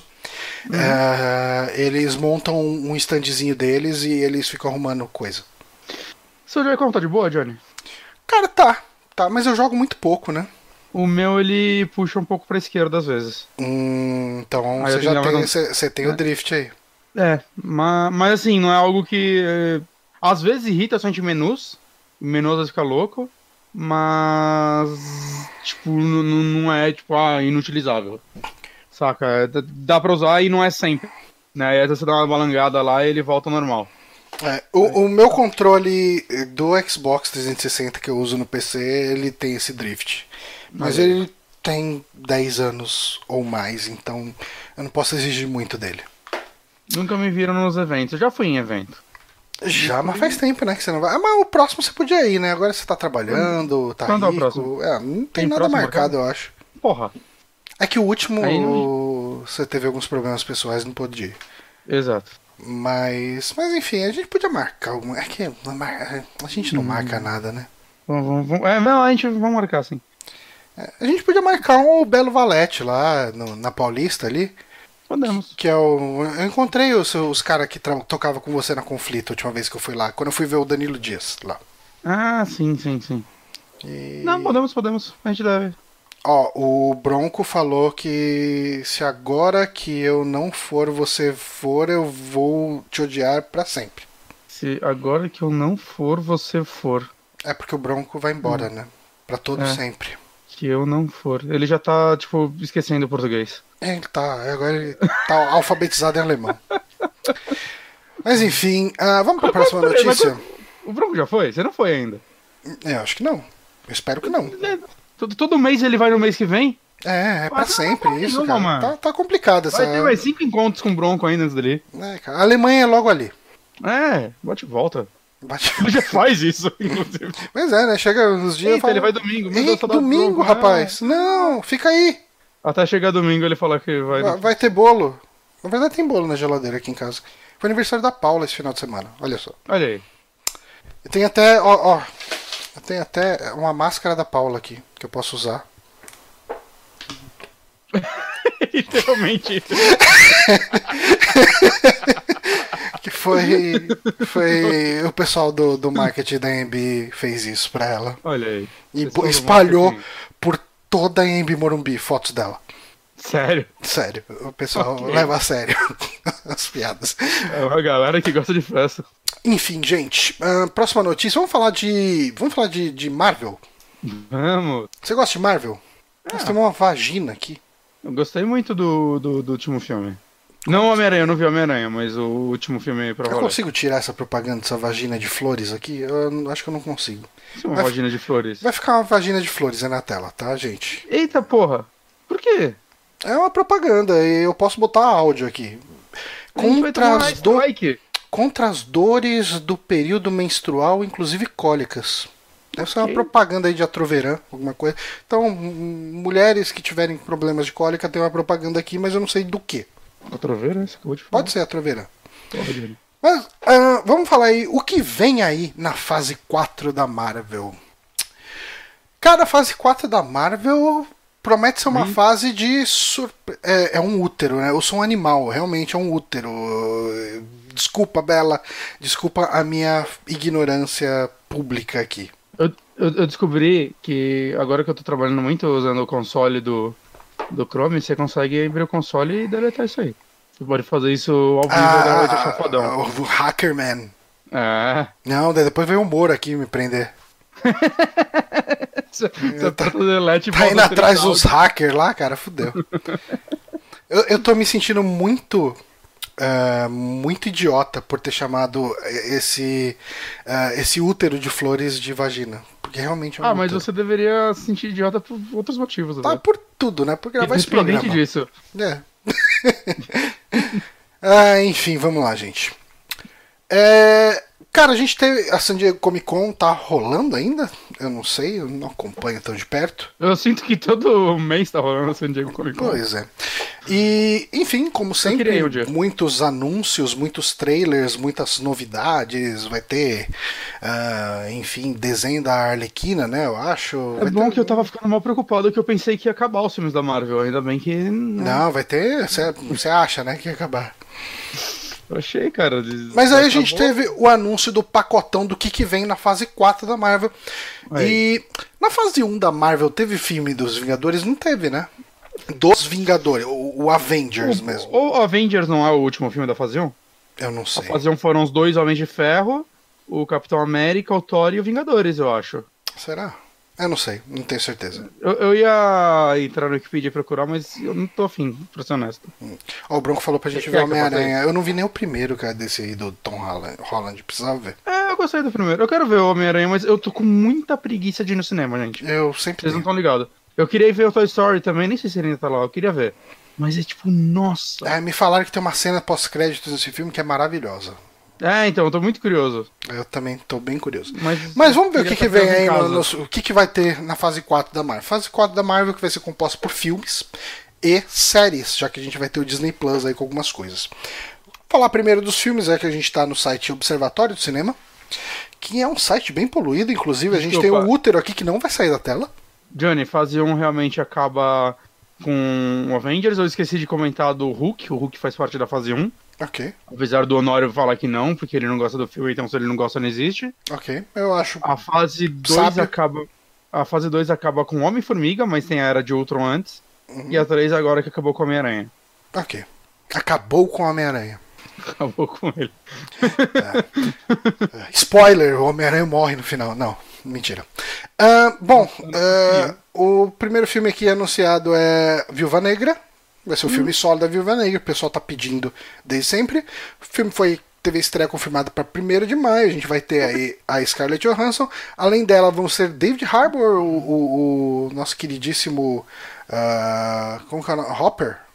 Hopper. Eu do, falo do. Stranger Things. Ah, Florence Pugh, O.T. Fang Bent, Bengal e Rachel Weisz. Confirmados Weisz é do Westworld. O vilão será o treinador, que eu Foi não conheço tanto assim. Hã? Não é do Westworld. Hum. Não Tem nada a ver com a pessoa do Westworld, então eu não sei quem é essa pessoa. O Moonrunner falou que ele queria ver o filme do Homem-Aranha Nosso Lar. Nossa, O Nosso Lar deve ser muito bom, o filme do Homem-Aranha. Ele vai salvar as pessoas. Sabe, no filme do Homem-Aranha Nosso Lar é o momento que acontece lá no, no, no centro de ajuda, o pessoal necessitado no jogo do Homem-Aranha. Aí, É isso aí, esse aí tem, lá, joga o jogo do Homem-Aranha no, no, na- no Sonic que ele tá lá. Fazendo Cara, eu carreira. fico feliz por ter um filme da Viúva Negra, mas tipo, podiam ter feito antes. Podiam, podiam. Eu né? nem sabia que ia levar pra alguma coisa. É, é, é, O filme ele vai se passar, né, justamente entre a Guerra Civil. Não, é, tipo, após Guerra Civil. Eu não sei o que, que vem logo depois de Guerra Civil pra, Ah. pra traçar aqui, mas ele vem depois de Guerra Civil. Obviamente ele vem antes de. ah, Depois de, Gar... de, de Ultimato. João, Hum? vem Doutor Estranho.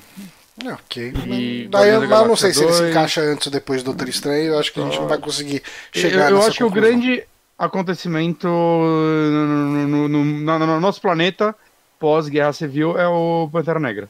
Ok, deve ser Mas antes. pode ser que não seja. Tá, mas enfim, é depois do Guerra Civil. Tá. Ah, tá, 1 de maio.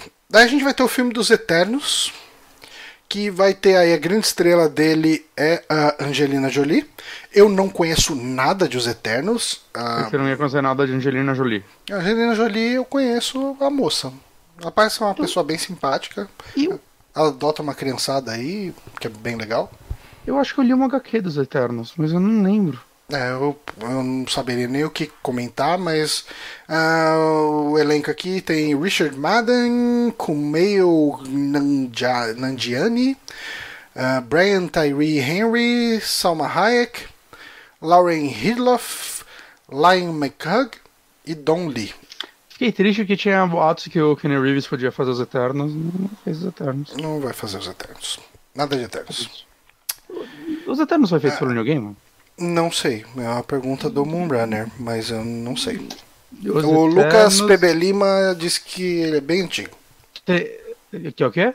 Bem antigo. Os Tem, Eternos. mas tem os Eternos por New Game. Não sei se ele é o criador dos Eternos, acho que não. Mas ele deve ter tem- dado alguma revitalizada. Ok. Deve, ser isso. Aí vamos ter Shang-Chi e a Lenda dos Dez Anéis.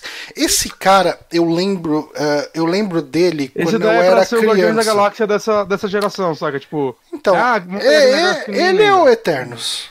Ele é, o- ele é o Eterno? Não, ele ou Eterno, porque Eternos também ninguém lembra, ninguém conhece. Não, Eternos eu, eu vejo muita gente pedindo. E ele. Eternos eu, eu vejo, assim, eu vou, eu vou na Saraiva, tá lá um encadernado do Eterno. Saca? Eu já vi. Eu, tanto que eu acho que eu li. Então, eu não lembro. esse Shang-Chi, eu lembro dele quando eu era criança. Tipo, tinha uma revista em quadrinho que era vendida em bancas, assim, que não era Capitão América, não era Homem de Ferro, não era, Era X-Men. Não. Era Heróis da TV. E vinha histórias misturadas, assim, de, de Capitão América, de, de alguns heróis. Né? O nome da revista era Heróis da TV. E vinha ah, histórias desse Shang-Chi que ele saía. eh, eu acho que ele saiu também nos Estados Unidos como Master of Kung Fu em, algum, em alguns momentos, mas no Brasil era só o mestre do Kung Fu. É, tipo. Eu não sei se você já viu um vídeo mega bizarro de um show de uns caras vestidos de super-herói, mega anos 70, que é uma música muito bizarra, que é um Superman, Superman, venha correndo.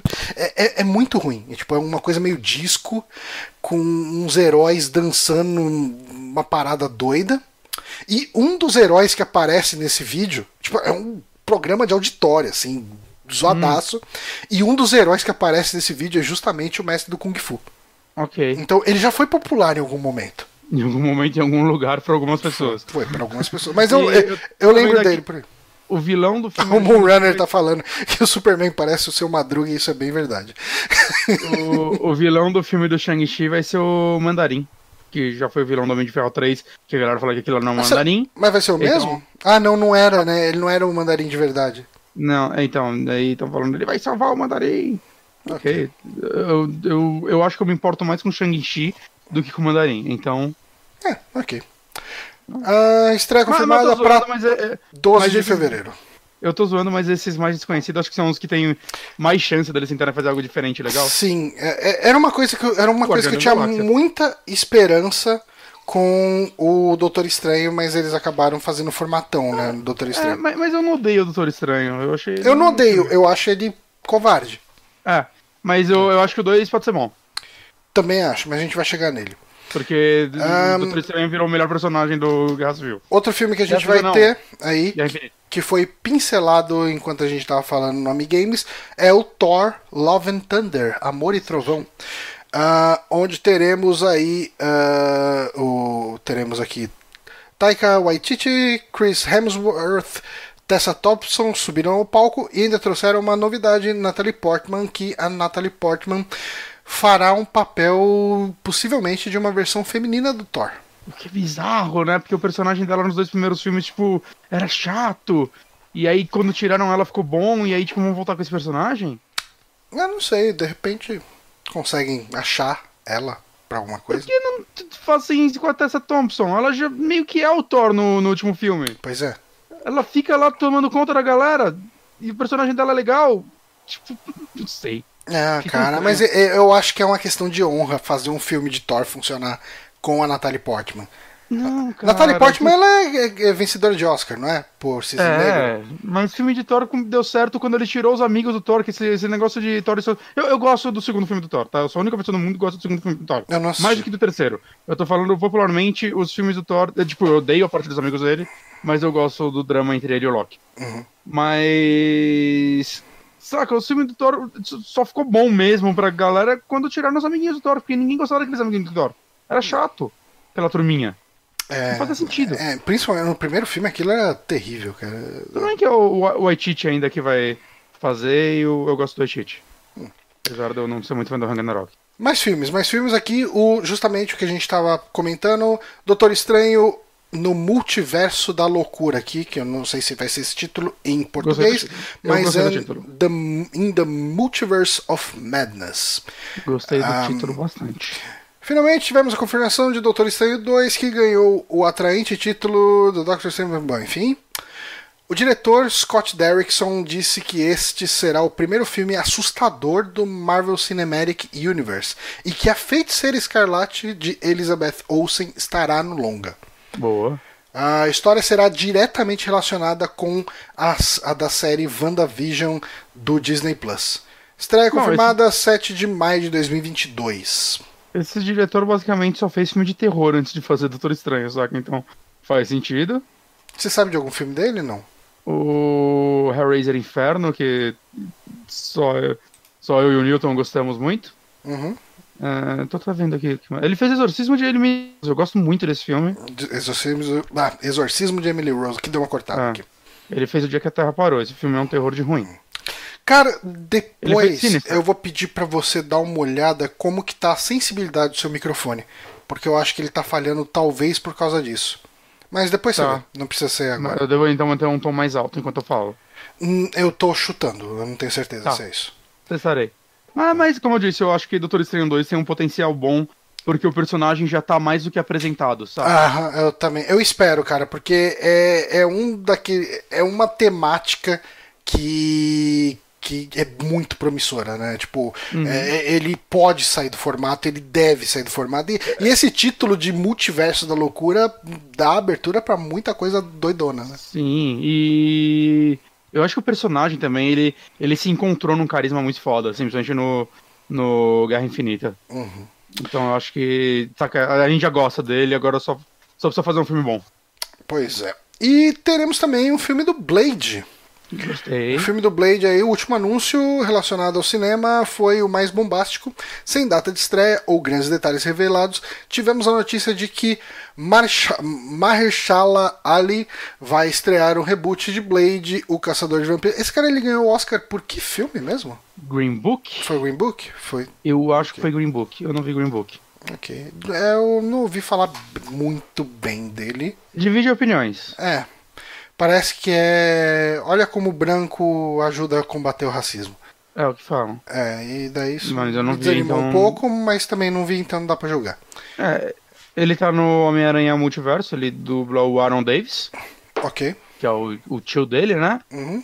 Gosto desse personagem, gosto muito desse filme, cara. Caralho, que filme bom, né? Ele tem jogos vorazes, porque todo mundo tem que trabalhar por dinheiro um dia. Ok. Eu acho que as contas não se pagam sozinhas. Vamos falar das séries aí da Disney ah, Plus? Ah, porra, não, desculpa só, é, mas ele. É que eu não assisti ainda, mas ele tá na última temporada de True Detective, que falam que é boa, hum. que voltou a ser bom. Ele é o protagonista, um dos protagonistas. Ok. Uhum. Bom, uh, sobre as séries, tivemos aí The Falcon and the Winter Soldier.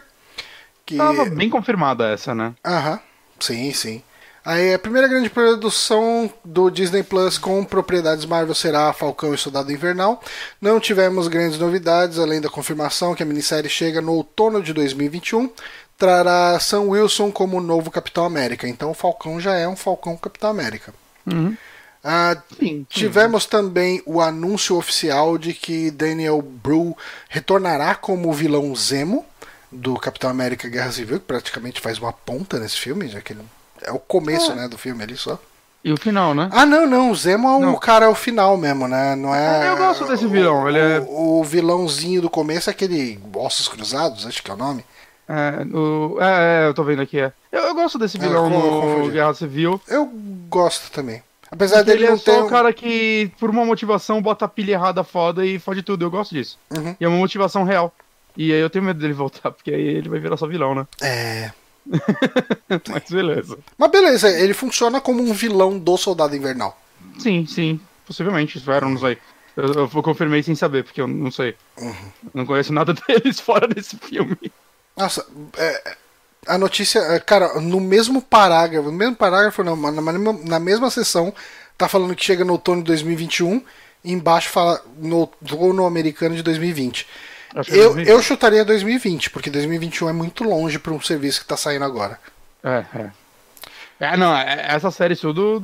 É, acho que pelo, pelo menos as primeiras vão sair bem rápido, assim. Pra... Eu imagino que sim. O serviço, o serviço. serviço precisa ser atrativo, né? É. A gente vai ter WandaVision. Legal. Que a próxima série do catálogo do Disney Plus será WandaVision, centrada na relação da feiticeira escarlate de Elizabeth Olsen e o Visão de Paul Bettany. Eu, eu li a relação de feiticeira escarlate e Elizabeth Olsen. Eu Ok. pensei que ia ser. Aí eu fiquei confuso. Mega cara, meta, negócio- É, então... Caralho, mano, isso vai ser foda. Não, não é o caso. É ela com o Paul Bettany. Eu não sei como isso vai funcionar, mas enfim. Os eventos serão posteriores ao de Vingadores Ultimato e a trama foi descrita como estranha pelos envolvidos. Ok. Famoso, não sei que porra é. É, Caralho, Mas, mano. não, enfim, tá falando. Ó, tipo, a grande novidade ficou com a notícia de que. Tem uns nomes muito difíceis aqui de falar, cara. Teyona Perry. Minha gata quer sair, deixa eu abrir aqui pra ela. E interpretará uma versão adulta de Mônica Rambeau. Eu não sei quem é Mônica. Eu, Rambeau. é um personagem que Personagem apareceu que no filme solo da Capitã Marvel que eu não assisti. Então, Ah, tá, tá, tá. É amiga da Capitã Marvel, ok. eu acho. É, eu escrevi o nome dela aqui aí. Ou é a filha? Não, é amiga. Que Então, apareceu uma, mas vai ser uma versão Ah, adulta. Então deve ser alguma que, uma pessoa que é criança no Capitã Ah, Marvel. então é a filha, porque ela tá. É a filha, eu acho. É a filha, que aparece fotos da filha. Ok. E de, de- de um desenho de uma super-heroína. Tá, aí temos Aí. essa série aqui que tem uma das melhores logos que eu já vi em qualquer peça de marketing de qualquer coisa, que é a série do Loki. Quero. Ahn, É, é verdade, eu quero mesmo, não, não foi ok. irônico. Não, tá, mas a logo é terrível, né? Não sei. é- A logo tem mais cara de uma logo de, um- de uma série do Coringa do que do Loki. Pois é. Saca que ele foi lá e foi montando com o que tem? Hum, Porque, tipo, tem tudo. É ruim. É, é ruim, é ruim. Mas vamos ler aqui. Tom Hiddleston está de volta como o deus da trapaça preferido dos fãs. Olha só que maroto. Loki realmente será sobre o que havia sido especulado. Acompanharemos a versão alternativa do personagem que escapou com o Tesseract em Vingadores Ultimato. Hiddleston adiantou que essa versão de Loki não passou pelos arcos de amadurecimento que vimos após o primeiro filme dos Vingadores, então podemos esperar completa anarquia e caos para o Deus da trapaça. Enquanto ele Isso me salta um por. pouco. É, Eu não sei, eu acho que. Eu acho que pro Loki funcionar, ele precisa ser esse agente do caos, ele não pode É, ser uma mas- pessoa razoável. Mas não é como se ele tivesse ficado razoável por tudo que ele passou. Ele Ah, só tinha um é, histórico aí é, de é. coisas legais. Ok.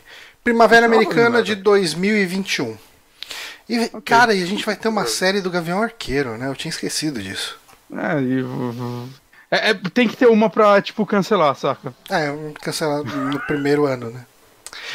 O Gavião Arqueiro de Jeremy Renner também terá sua própria série no Disney Plus, agora oficialmente confirmada pela Marvel. Poucos detalhes foram revelados. Não não revelaram detalhe de nada, né? Só mostraram o logo lá. A gente fica puto quando vai no E3 lá, o pessoal só mostra uma logo e já era. E, É. e essa apresentação aqui da San Diego Comic Con foi, foi basicamente isso. Mas agora oficialmente confirmado, ah, poucos detalhes foram revelados, mas ela terá o personagem, a personagem Kate Bishop, que assumiu o manto do herói nos quadrinhos. A série chega no outono americano de 2021. E essa aqui é a que eu mais estou empolgado, cara. Que é a animação What If, que é. Eu acho que no Brasil saía como o que aconteceu, o que aconteceria ser. Não é isso? Só? Não, não. É, Eu acho que Ok. ele é um pouco mais ilustrado, pelo menos nos quadrinhos, formatinho na época que eu lia, sabe? Quadrinho de herói. Ok. Vamos lá. Por fim, temos um dos projetos mais interessantes e promissores com o selo Marvel. What If será uma série de animação que explorará possibilidades alternativas no MCU. Por exemplo, uma das histórias é descrita como Peggy Carter se tornando o Capitão América no lugar de Steve Rogers. Jeffrey Wright, de Westworld, foi anunciado no papel do Vigia, personagem que narrará os episódios. O elenco vocal trará ah, de volta diversos personagens do MCU, como Michael B. Jordan, tendo sido confirmado como um dos muitos nomes. A série chega no verão americano de 2021. Cara, é, eu acho bem legal, porque sendo animação, eu acho que dá pra chamar essa galera toda que fez os filmes.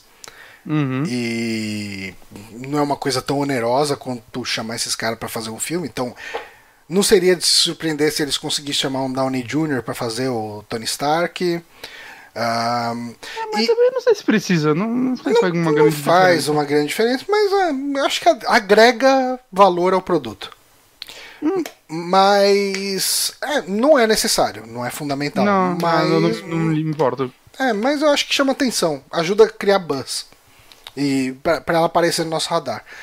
Ah, por mais Mas aí vai ficar caro e eles Mas, não vão poder usar cara, muito. eu, eu Tem que adorava. pra eles poderem fazer uns loucura. Eu, o meu irmão, ele comprava. Ele comprava muito mais quadrinho de herói do que eu. Eu comprava X-Men 2099, que é ruim. Mas eu tenho todos Isso aqui. Você fazia as escolhas erradas. É, eu fazia as escolhas erradas. Meu irmão comprava X-Men e Wolverine. E às vezes saía, tipo, ah, umas histórias de What If. E quando saía, eu pegava as revistas dele só pra ler as histórias de What If. Porque é legal que eles não são arcos, né? Geralmente é uma história que se fecha Fecha naquelas 20 páginas ali dela. É. Então, e, e é, é bem isso. Vamos explorar, tipo, e se o Wolverine, sei lá, ao invés de tivesse. É, a clássica não é o What If, né? Mas a do Superman caindo na União Soviética. Ah, sim. É. Universos alternativos, eu acho que é sempre legal. Também acho. Eu, eu acho que é uma forma de você dar uma. eh, dar um. quebrar um personagem que já tá estabelecido. A- aquela história mesmo do Wolverine gay, não sei se você lembra, que rolou um tempo atrás, o Wolverine beijando o Hércules. Eu acho que ela vinha Não do vi. What If também. Ah, é? É. Eu- gerou uma polêmica. Ah, o Wolverine nunca seria gay, não sei o que, blá blá blá. Nunca tal. seria. É, pois é, mas Mas foi. foi, foi gay. Aceite, aceite. Foi Quem escreve que, que, Bro- que foi broderagem. Broderagem. Mas sabe o que me surpreendeu desses anúncios? Hum, Não terem mostrado nada do namoro. Sabia Mas- fase. tem, tem alguma confirmação? Não tem confirmação, né? Tem indícios de que ele possa Indícios. existir. Há muito tempo já. Uhum. E. Ah, eu achei, eu achei que ia ter namoro. E o namoro tô vendo que é um dos que a galera acha que vai ser o Ken Reeves. Eu duvido que ele vai ser o namoro. Eu, é. Eles vão pegar alguém novo. Não, tem que ele pegar um cara pai novo. do namoro. É. Não, tem que pegar um cara cara ficar sem- novo, porque tem que ser um cara meio bombadinho, né? Se for fazer ele de sunga só, né? É. É, eu duvido o Reeves do namoro. Mas. Ele pode ser o pai do namoro, um negócio assim. Pode. Mas o namoro eu acho difícil. Não, bem difícil. Ah, uma coisa que rolou na San Diego Comic Con, a gente não colocou na pauta, mas talvez valha a pena comentar bem por alto. É. Cara, o trailer do Picard. Eu tô maluco, cara. Eu tô. hum, E assim, Eu isso porque tem coisas ali que não não batem nostalgia pra mim, porque é referência ao Star Trek Voyager que eu não assisti Hum. que tem a. Eu não sei o nome dela, porque obviamente eu não assisti. Eu- é é uma coisa como 5 de 7, ou 7 de 9, o nome da personagem, uma coisa assim. Porque ela, ela faz. Ela fazia parte dos Borgs, que é uma raça alienígena meio ciborgue, meio hive mind, assim, meio. É é uma colmeia onde todos são um e um é todos, sabe? Hum. E ela vai participar dessa série. Eu tô até querendo dar uma corrida aí, fazer uma maratoninha em só episódios essenciais de Voyager, Uhum. porque dizem que tem episódios muito bons. Ah, ok. Ah, eu, cara, eu, eu queria assistir Star Trek, o foda é que é, é muito episódio, mas É eu tenho muito vontade de assistir. E é, é, tipo tudo longo. cara, eu acho que dava pra você ver os episódios essenciais, pegar um guia e ver só eles. É, eu ia seguir o Porque- guia mesmo. Então, E te mostrar o guia e falar, Johnny, tem algum fora desse guia que você me recomenda?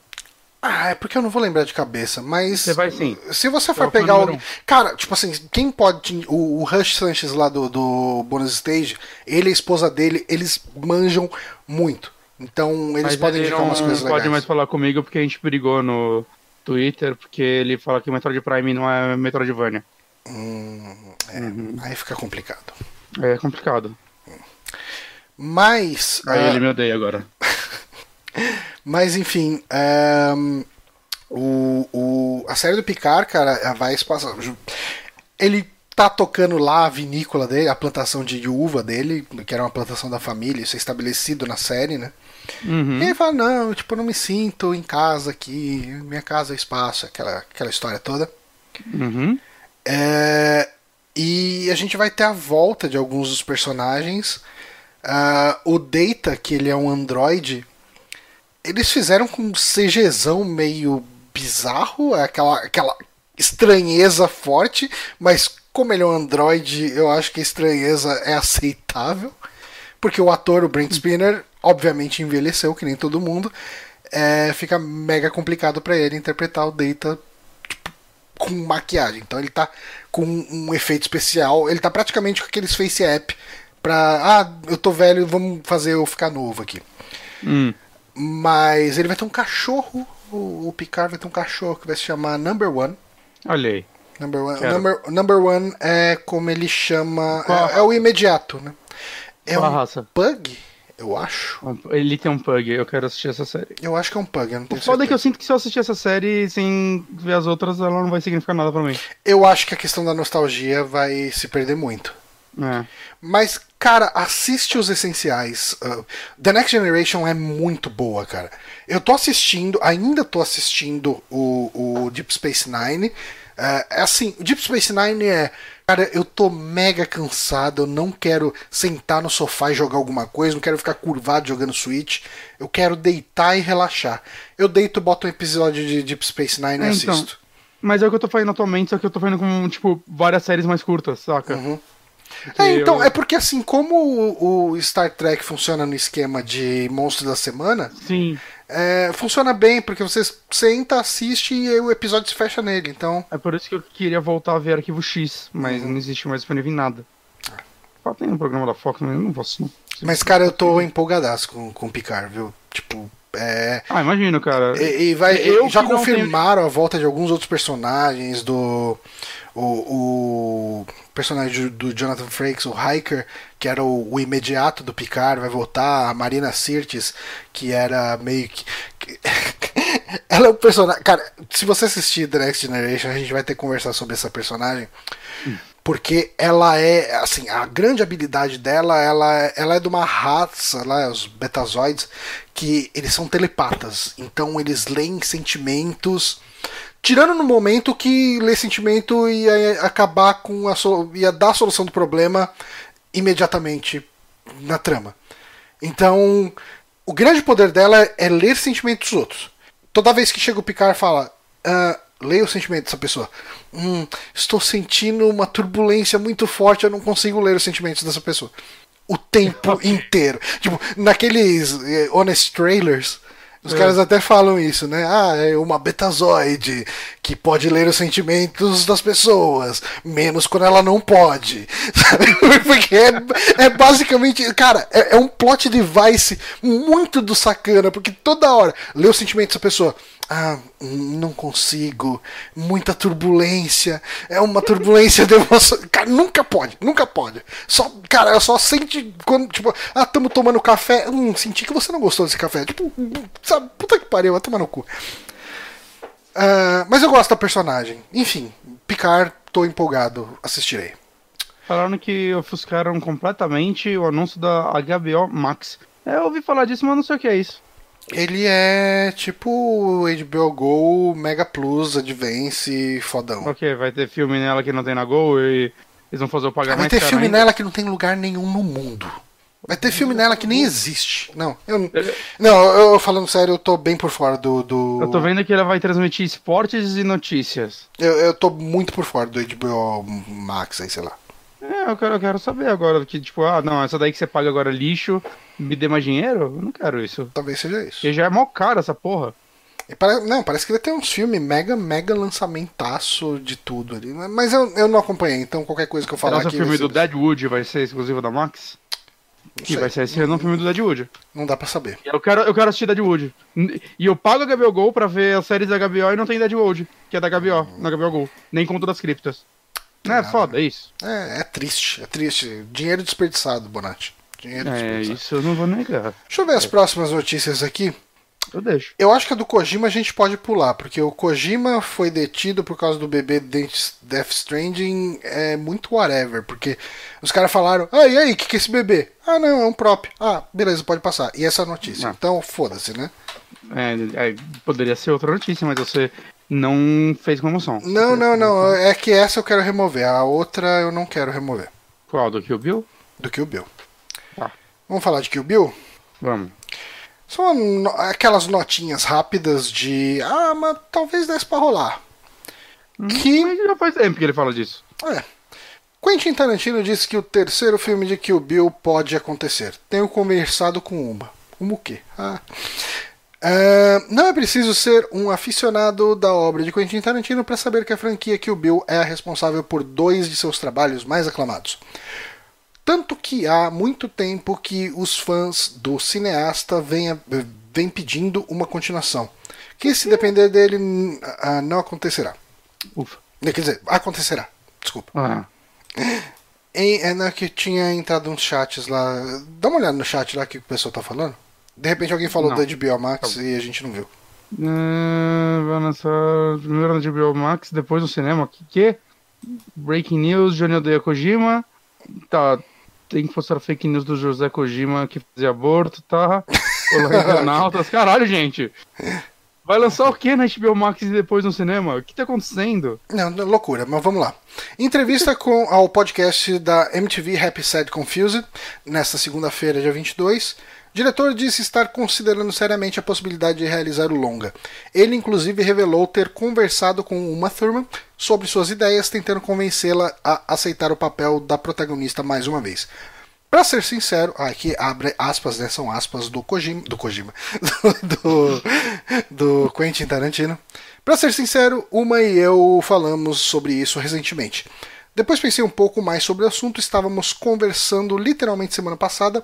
Se for para fazer um filme a partir de um dos meus filmes anteriores, este seria Kill Bill 3. Todo o assunto surgiu quando o cineasta conversava sobre Era uma Vez em Hollywood. Eu quero muito ver esse filme.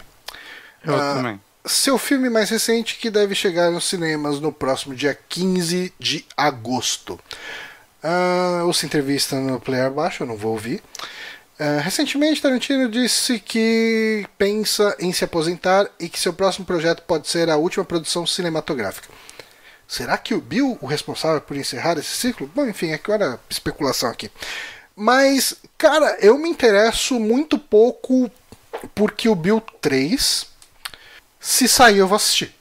Ah, não, não, com certeza, mas é que, Eu, eu não tô torcendo pra que saia. Mas é sair, que eu o vou assistir. Tarantino faz um filme a cada 32 anos. Hum.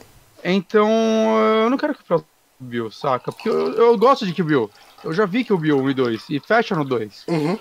Eu tô de boa com Kill Bill. Tudo bem que ele sempre falava que ah, ele queria fazer o 3 com a atriz Mirim lá que faz a, a filha da, da, da, da, da, da primeira mulher que ela mata, ou segunda, por aí. É, sim. Que ele queria fazer a história de vingança da menina indo atrás dela e ele queria que a atriz crescesse. Eu nem sei se a menina continua a atuar. Eu não sei quem é ela, ela é uma criança. Quem é ela, gente? O chat disso daí você tem que me ajudar, gente. Mas. Saca? Eu não sei se eu me interesso por essa história de verdade. Eu acho que a história tá bem contada, né, cara? É, eu queria. Que, eu, eu queria que ele fizesse algo bem diferente, assim, porque. Eu tenho Sei lá, curiosidade. Eu, eu acho que isso nunca vai acontecer. Mas eu tenho curiosidade por todos aqueles boatos de Star Trek na mão dele. Ah, eu também. Hum, Eu Eu, queria- duvido que isso aconteça um dia, mas. Eu queria que ele e o Robert Rodrigues fizessem um Grindhouse 2, né, com mais duas histórias diferentes. Eu ia ficar muito feliz em ver ele tentando um terror de novo. Saca? E eu acho que é o único, assim, que eu penso que uma continuação me agradaria. Hum, Ou uma continuação de Cães de Aluguel, que não ia ter ninguém, porque todo mundo morre. ok. Não ia fazer sentido nenhum.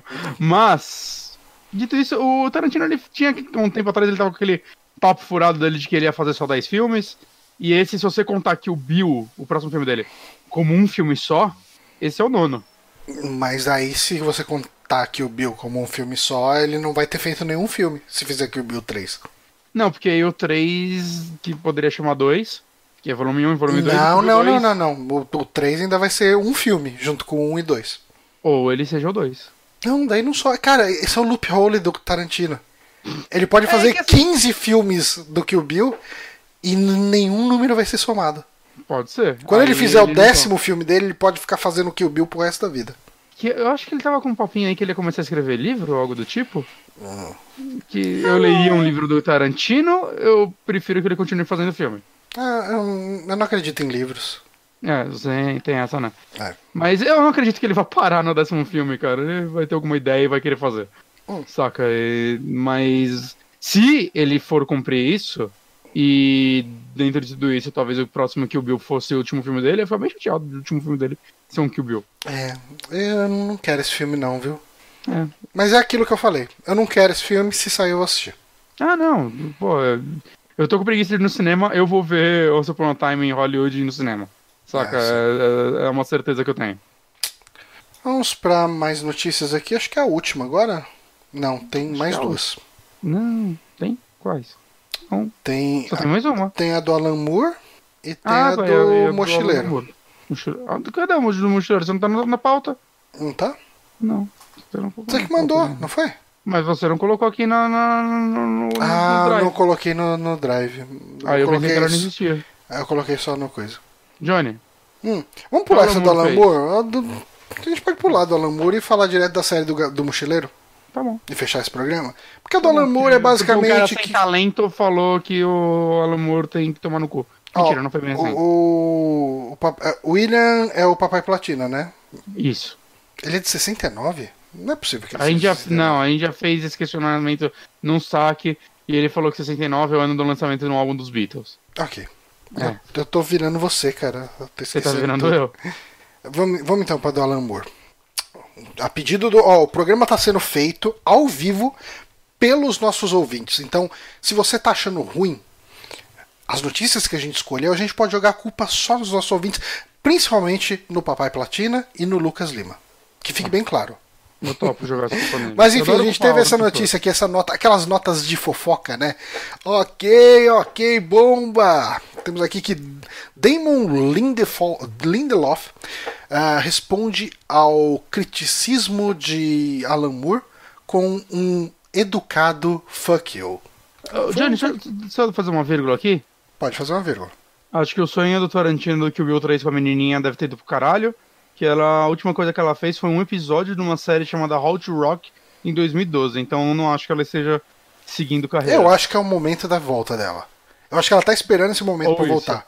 Vai ser Ou o ressurgimento e ela vai ganhar o Oscar pra esse filme. Pode anotar. Caralho. Pode anotar e me cobra depois. Tá bom, Mas enfim. Ah, basicamente o que foi aqui, vou tentar resumir, porque a, not- a notícia está em inglês, eu não estou muito afim de traduzir aqui em tempo real. Tá. Mas o showrunner do Watchmen, do, da série né, de Watchmen que, vai, que tá para estrear aí, Hum, tá para estrear, não estreou ainda. não, seria bem. Ele, assim, é importante contextualizar, o Alan Moore não gosta de do filme de Watchmen, ah, não Ele gosta de, é, enfim, não gosta da existência, melhor dizendo. Ele, ele, ele não gosta da ideia de vender as coisas dele pra adaptação, tanto que é, os filmes não têm o nome dele e ele abre mão do, do dinheiro. Ele não. não- ele- eu, eu acho legal que pelo menos tipo, ele não é aqueles cara que reclama e fica pegando a grana. Não, ele, ele fala, não, pega aí vocês, não me envolvam com isso, não me perguntem nada sobre isso, eu não quero saber nada sobre Não isso. tem nem um, um baseado nos personagens de Alan Moore? O, nome filme dele não entra em lugar nenhum. o Dave, Dave Gibbon. Hum. Eu acho que talvez o do inferno tenha, não tenho certeza, mas ele ele tipo fala que ele abre mão dos cachê, ele não recebe royalties porra nenhuma por isso. Ele não quer É, o cara, o cara, o cara, é desse daí, velho. Fala e faz, pelo menos. Eu respeito o Alan Moore. Mas enfim, ah, o showrunner da série ele fez um comentário que pode se considerar como respeitoso ao Alan Moore, de certa forma. Mas o que ele disse aqui é. hum, cadê? Eu tô procurando as aspas exatas dele. Ok. Hum, Lindelof eh, foi- teorizou que se alguém dissesse para Alan Moore que ele não era não seria permitido fazer alguma coisa, ele diria: "Foda-se você, vou fazer de, de qualquer jeito". Então eu estou canalizando o espírito de Alan Moore para dizer ao Alan Moore: "Foda-se você, eu vou fazer de qualquer forma". Então, assim, foi um foda-se meio, pol- meio polido, né? Como a, a matéria aqui disse. É, eu acho desnecessário. Também acho. É, mas vamos falar um pouquinho. Expectativa para uma série de Watchmen. Eu, tô, eu tava com bastante expectativa até olhei que o Lindelof tá envolvido. Que ele é o showrunner, o criador, que ele é um cara meio. meio, meio difícil. Merdeiro, eu tô- você pode. Eu acho que você comentou, mas só para reforçar quais são as Ah, grandes coisas dele, Lost, eh, acho que principalmente nas partes finais. eh, World War Z, aquele filme. Uma coisa que as pessoas gostam, eu não sei porquê. Eh, o que mais ele fez? Deixa eu achar uma listinha. Vamos, vamos- vamos- eu sou contra pensar. Não, eu acho que você pode trapacear à vontade. hein? Não posso, peraí. Só que o nome dele é difícil de escrever, né? Esses, esses monstros que querem ter esses nomes difícil, robustos. Vamos ver, Lindelof. Porra, cara, primeira coisa que tem é uma lista de episódios de Lost que ele escreveu. Ok. É, bom, Não é vai me dizer nada. Eu nunca assisti nenhum episódio de Lost. Lost é bom. Gosto de Lost. Ah, The Leftovers. Essa série você falou bem. Não, eu tô errado sobre ele. Ah, vamos ver o que mais ele fez. Star Trek Into the Darkness é bom também. Olha aí. Prometheus. Prometheus é ruim de doer. Ele fez Cowboys e Aliens. É ruim também. É, Star Trek é bom. O primeiro. O primeiro fez o dele? primeiro e o segundo. Hum. Ele é um dos roteiristas junto Eu gostei, eu gostei desses filminhos. Não, não, ele é Star Trek. produtor. Ele é produtor. Por isso que é Tá. bom. Ele não escreveu. Ok. Eu ainda não, não sei, eu tenho um receio com ele. Porque Lost é um negócio. É um negócio que não é tão bom. Mas enfim, tô receoso, só isso. Mas Ok. eu gostei da premissa. Ele vai se Muito. passar Dias atuais. O lance dele é meio. Porque eu vi uma galera vestida de Rorschach. Então, pelo que deu a entender, o filme é o meio que acontece depois do Diário de Rorschach. O que acontece com o mundo. Né? Porque o Watchmen tem aquele final meio ambíguo, né? Do Uhum. Rorschach, um maluco de, um- de uma editora recebendo o jornal do Rorschach, eh, notícias e quando o mundo tá em paz. E, bom, que quem leu e sabe tudo que o Rorschach escreveu lá, sabe que ele vai basicamente acabar com a paz mundial. Então, provavelmente a série vai lidar com isso, o que eu acho muito mais interessante do que simplesmente recriar a HQ. Eu acho que dá um pano pra um negócio muito foda. Só tô com medo. Ok. Mas Show, eu vou ver. Ele vai sair por onde? É a HBO. Ok. Dá- Isso dá um calorzinho assim de confiança. Ah, eu, eu parei de assinar a HBO porque eu não consigo comprar nada no Google Play. Eles não aceitam meu cartão, então eu tenho que ficar colocando crédito pelo PicPay. Ah, eu não entendo o motivo, mas é só no Google Play que eu não consigo pagar nada com meu cartão. Aí eu precisaria assinar pela net e usar o aplicativo. Será E- que a HBO Max, a primeira coisa que eles vão mudar é deixar de fazer o serviço deles ser um- uma completa bosta? Eu acho que é um começo. É um começo, né? É um começo. Mas enfim, né? Falando em séries, vamos pra Rapidão, última aí, falando em notícia.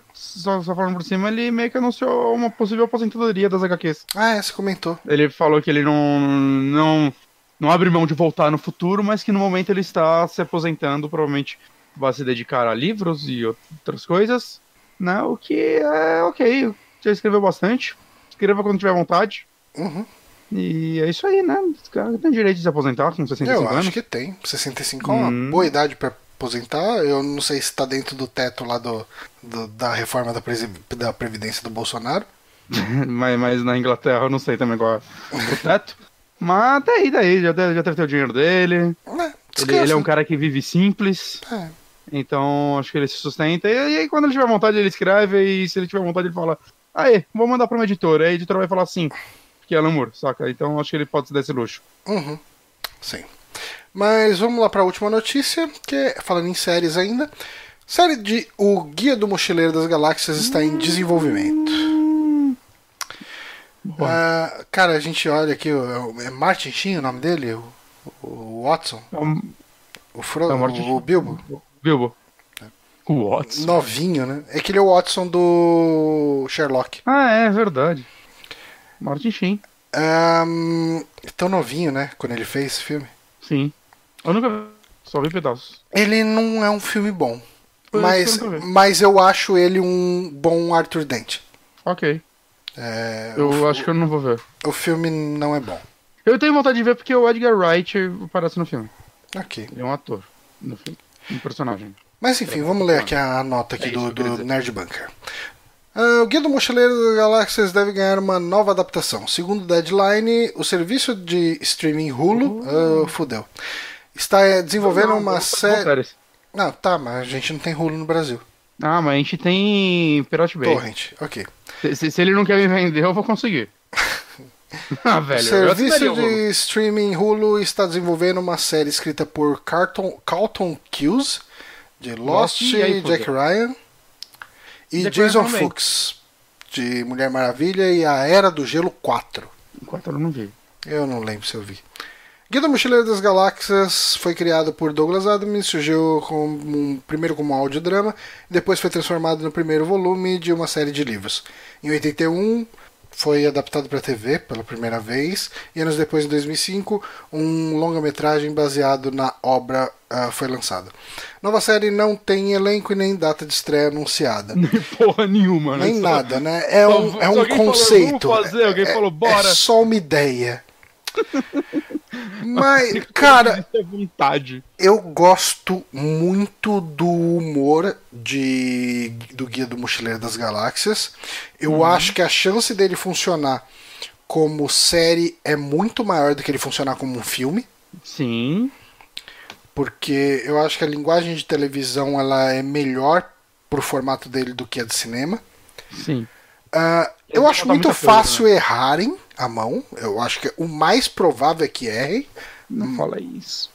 É, Cara, mas acaba sendo. É. Ele tem um humor muito peculiar, mas o que me dá algum ânimo para que ele possa ah, ser uma coisa boa é. O Hulu. F- Não, foi ah, o- os primeiros dois episódios, principalmente, do Good Omens. E Eu Sim, acho que eles Good Omens conseguiu capturar um- uma essência do tipo de texto. Não que tenha alguém envolvido de Good Omens em, nessa série, ah, não é o caso, acho que nem tem nada aqui. Mas eu acho que eles mostraram pra mim que é possível você trazer aquele tipo de texto pra uma série e funcionar. Sim. Ah, mas eu tô bem eu penso? cético quanto a isso ser bom ou não. Até por causa de, de orçamento, cara. Eu imagino Então. que um orçamento pra isso deva ser muito alto. Mais uma vez, acho que a gente tava conversando sobre isso no Drink and Play, eu comentei com você que eu acho que uma série do Guia do Mochileiro, ela não precisa ser uma produção bem feita. Eu acho que ela até combinaria com uma parada um pouquinho mais, Mais tosca. Um pouquinho mais tosca. Eu acho que ela entregaria bem assim. É, sim. Porque Eu assim, que- quem. Quem eu gosta. uma parada tosca do que uma parada que tenta ser boa e não chega lá. É que Entende? o problema é que eu não sei se Mochileiro das Galáxias tem um público de Mochileiro das Galáxias grande pra justificar uma série. Ah, eu acho que tem, cara. Hum. Sei lá, quase, quase todo círculo assim que eu vejo e bolhas de internet tem alguém que curte guia, ele é bem influente, assim. Uhum. Eu acho que mais do que, sei lá, o. o- Qual é aquela? A Dirk Gently, que foi cancelada, beleza. Infelizmente. Que a segunda temporada é muito boa. Uhum. Mas, saca, eu acho que tem sim. Eu não assisti a segunda temporada de Dirk Gently. Ah, é foda, cara. O Final é tipo, ah, volte comigo ano que vem. Terceira temporada, cancelado. Yay. É, eu fiquei puto. Eu fiquei. Eu, foi, eu acho que uma das séries cancelou que eu fiquei mais puto, assim. Porque eu descobri que cancelou no dia que eu vi o último episódio. Que eu, caralho, eu mal posso esperar a terceira temporada. Alguém mandou no Twitter, mas cancelaram. Eu não acredito. eu fiquei muito puto. Eu gostei muito da primeira temporada, Eu acho a segunda apesar, melhor até. apesar dela ter uns deslizezinhos. Tem não, você que tem. É, Mas assim, cara, ah, Guia do Mochileiro das Galáxias, eu, eu acho que. ah, eu acho complicado fazer sem a supervisão dele. eu não- também não sei, porque Eu acho que o humor do Douglas Adams é muito peculiar. ele é, mas eu acho que tem gente bastante que já entendeu ele. Saca? Hum. Eu acho que ele tem fãs o bastante Então, que. E assim, eu acho que para uma série algumas coisas precisam ser atualizadas. Que muitas piadas são feitas num contexto de anos 80. E. Não, algumas, tipo, por exemplo, o próprio guia ser basicamente um. Um, Um tablet, é um iPad. tablet, um iPad com, com um e-book dentro, saca? Com um conceito que não existia na época aí. Era impressionante quando você lê hoje em dia, você fala, caralho, esse cara escreveu um tablet naquela época. É. E aí, tipo, botar isso no, numa série hoje não, não vai ter impacto nenhum. Whatever, né? Tipo, cara, é ok, ele tem um tablet. Tipo, o que, que tem de impressionante do cara ter um tablet? Só Uhum. se você ambientar a série nos anos 80 e beleza, ó, um tablet nos anos 80. Ninguém que não tiver inserido naquele contexto vai se surpreender com aquilo. Sim, sim, sim, isso sim. Mas eu sei, não sei, eu acho que tem muitos conceitos. Ah, cara, eu quero, eu quero ver o restaurante no fim do mundo, saca? Isso é uma coisa legal, né? Porque realmente o filme ele foi um fracasso, e não é à toa, ele é ruim. Ah, mas é, é, eu consigo imaginar episódios de eventos dos três primeiros livros, principalmente, sendo explorados bem num, num esquema de série, sabe? Chama Edgar Wright pra dirigir uns episódios. Ah, favor. mas certeza que ele vai tentar, cara. É, ele gosta pra caralho. Se, se o, pro, assim, se o projeto tiver indo bem, tiver bem encaminhado, eu acho que ele vai dar um jeito de, de dirigir alguma coisa. Puta que pariu, eu ia ficar tão feliz, velho. Que eu acho que o, principalmente a edição dele de cortes rápidos ia combinar tão bem com algumas coisas.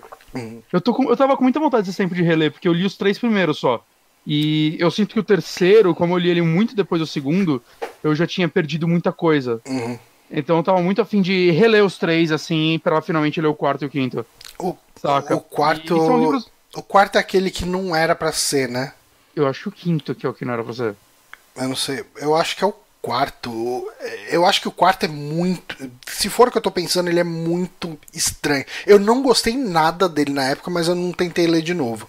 Então, eu conheço muita gente que, que não gosta do quarto e eu conheço muita gente que fala que é o favorito delas.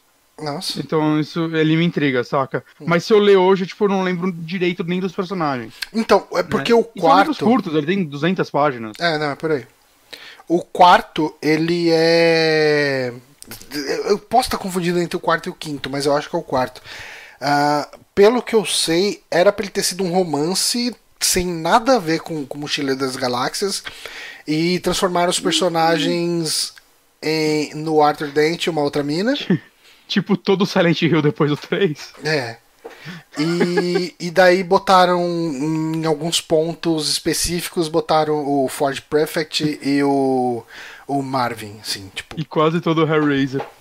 É, Ia ser muito da hora se essa série do Guia do Mochileiro e descobrir que era pra ser uma série, sei lá, um Star Trek spin-off e aí botaram os personagens dele aí. Aí ia fazer sentido. Mas o quinto eu gostei. Mas ó, Johnny, eu tô assistindo uma série da Hulu, chama Into the Dark, Hum, e o segundo episódio é muito bom. E ele foi dirigido por e Hideo escrito e tudo Kojima. mais pelo diretor Jorge e Fernando. roteirista e os caralho de Drácula 2000 e suas duas continuações. Hum, tem duas São continuações. Eu, eu acho que o surpreendente aqui pra mim é ter duas continuações pra Drácula 2000. É uma te- Drácula 2000 é uma trilogia. Caralho. E esse cara fez um episódio muito bom dessa série. Hum, Quer dizer que dá pra confiar no Hulu. Hulu deve bater nas pessoas pra falar, faz coisa boa. Ok. Mas enfim, ah, cara. É, Handmaid's Tale é da Hulu, né? sim. Que é eu uma nunca vi. mas as pessoas gostam muito. Tem no Globoplay. Play. Vou assinar o Globo Play. Não, não vou. Porra. É, mas, cara, eu acho que a gente pode encerrar o podcast por aqui. Por favor, eu quero jogar um Fire Emblem antes de dormir. Eu não vou jogar porque eu comprei físico, vou ter que esperar um ano Ah, pra mas chegar aqui. pelo menos eu sou bem mais fã que você, então tudo bem. Ah, sim, com certeza. Eu acho que você merece. Eu mereço. Eu sou fã número um. Qual- caso eu devo escolher, Johnny? É, Eu vou de Golden Deer. Eu acho que você devia escolher o Blue Eagle, que ninguém quer pegar eles. Porra. Eu vi os vídeos das três casas, eu falei, uau, tá tá igual. Você não sabe apreciar um bom vinho. Você toma um bom vinho como se fosse uma catuaba e fala "É igual. Esse é você, Guilherme Bonatti. Cara, E- e genérico com 1, genérico essa Genérico crítica- anime 1, genérico anime 2, genérico anime 3. Ah, né? Cadê Cara, o Chrome? Eu Você não mere... eu É isso aí, gasta 200 pila Cadê no a- jogo aí. Bem feito. Cadê a Lucila? Não tem, Lucila. É Cada... Aí. Fire Emblem é que nem Final Fantasy. Cada um é umas pessoas diferentes. Menos no Smash, que aí tá sempre funcionando. Smash é os mesmos. Mas enfim, gente, com isso a gente termina este podcast. Queria agradecer a todos que acompanharam a gente aqui ao vivo. Queria agradecer o Guilherme Bonatti, Tem que agradecer mesmo, porque eu vim até aqui. com certeza. E amanhã talvez você jogue ali o Layers of Fear. Espero que sim. Eu acho que vai ser a live final. Ok, então Que eu dei acompanhe uma, aí eu o dei- nosso dei uma canal do dei uma, Twitch. dei uma olhadinha num guia pra me localizar, e pelo que eu me localizei, falta muito não. twitch.tv barra superamigos, quem quiser ver essas lives. Semana que vem, se tudo der certo, eu vou tentar fazer alguma live em algum dia da semana. Uhum. E se bem que eu, eu tô marcando a minha despedida lá da Honorius Corporation. E eu acho, Aí uma live da sua despedida, então. eu acho que ela ficou marcada. Semana que vem, na quarta, dia 31, né? Eu acho que ela ficou marcada pra dia 30, que é na terça, minha despedida. Primeiro programa após você sair de lá, a gente pode chamar o Honório só pra ficar climão? Pode, pode. Não, eu conversei com o Honório, ele me apoiou. Agora na casa dele ele tá gritando com as Filha paredes. da puta. Mas enfim, gente, a gente vai encerrar o programa por aqui. Queria agradecer a todo mundo. Ah, apoiem o nosso site, vão em apoia.se barra superamigos para permitir que a gente continue pagando pelo menos a hospedagem. E é isso. Até semana que vem. Claro.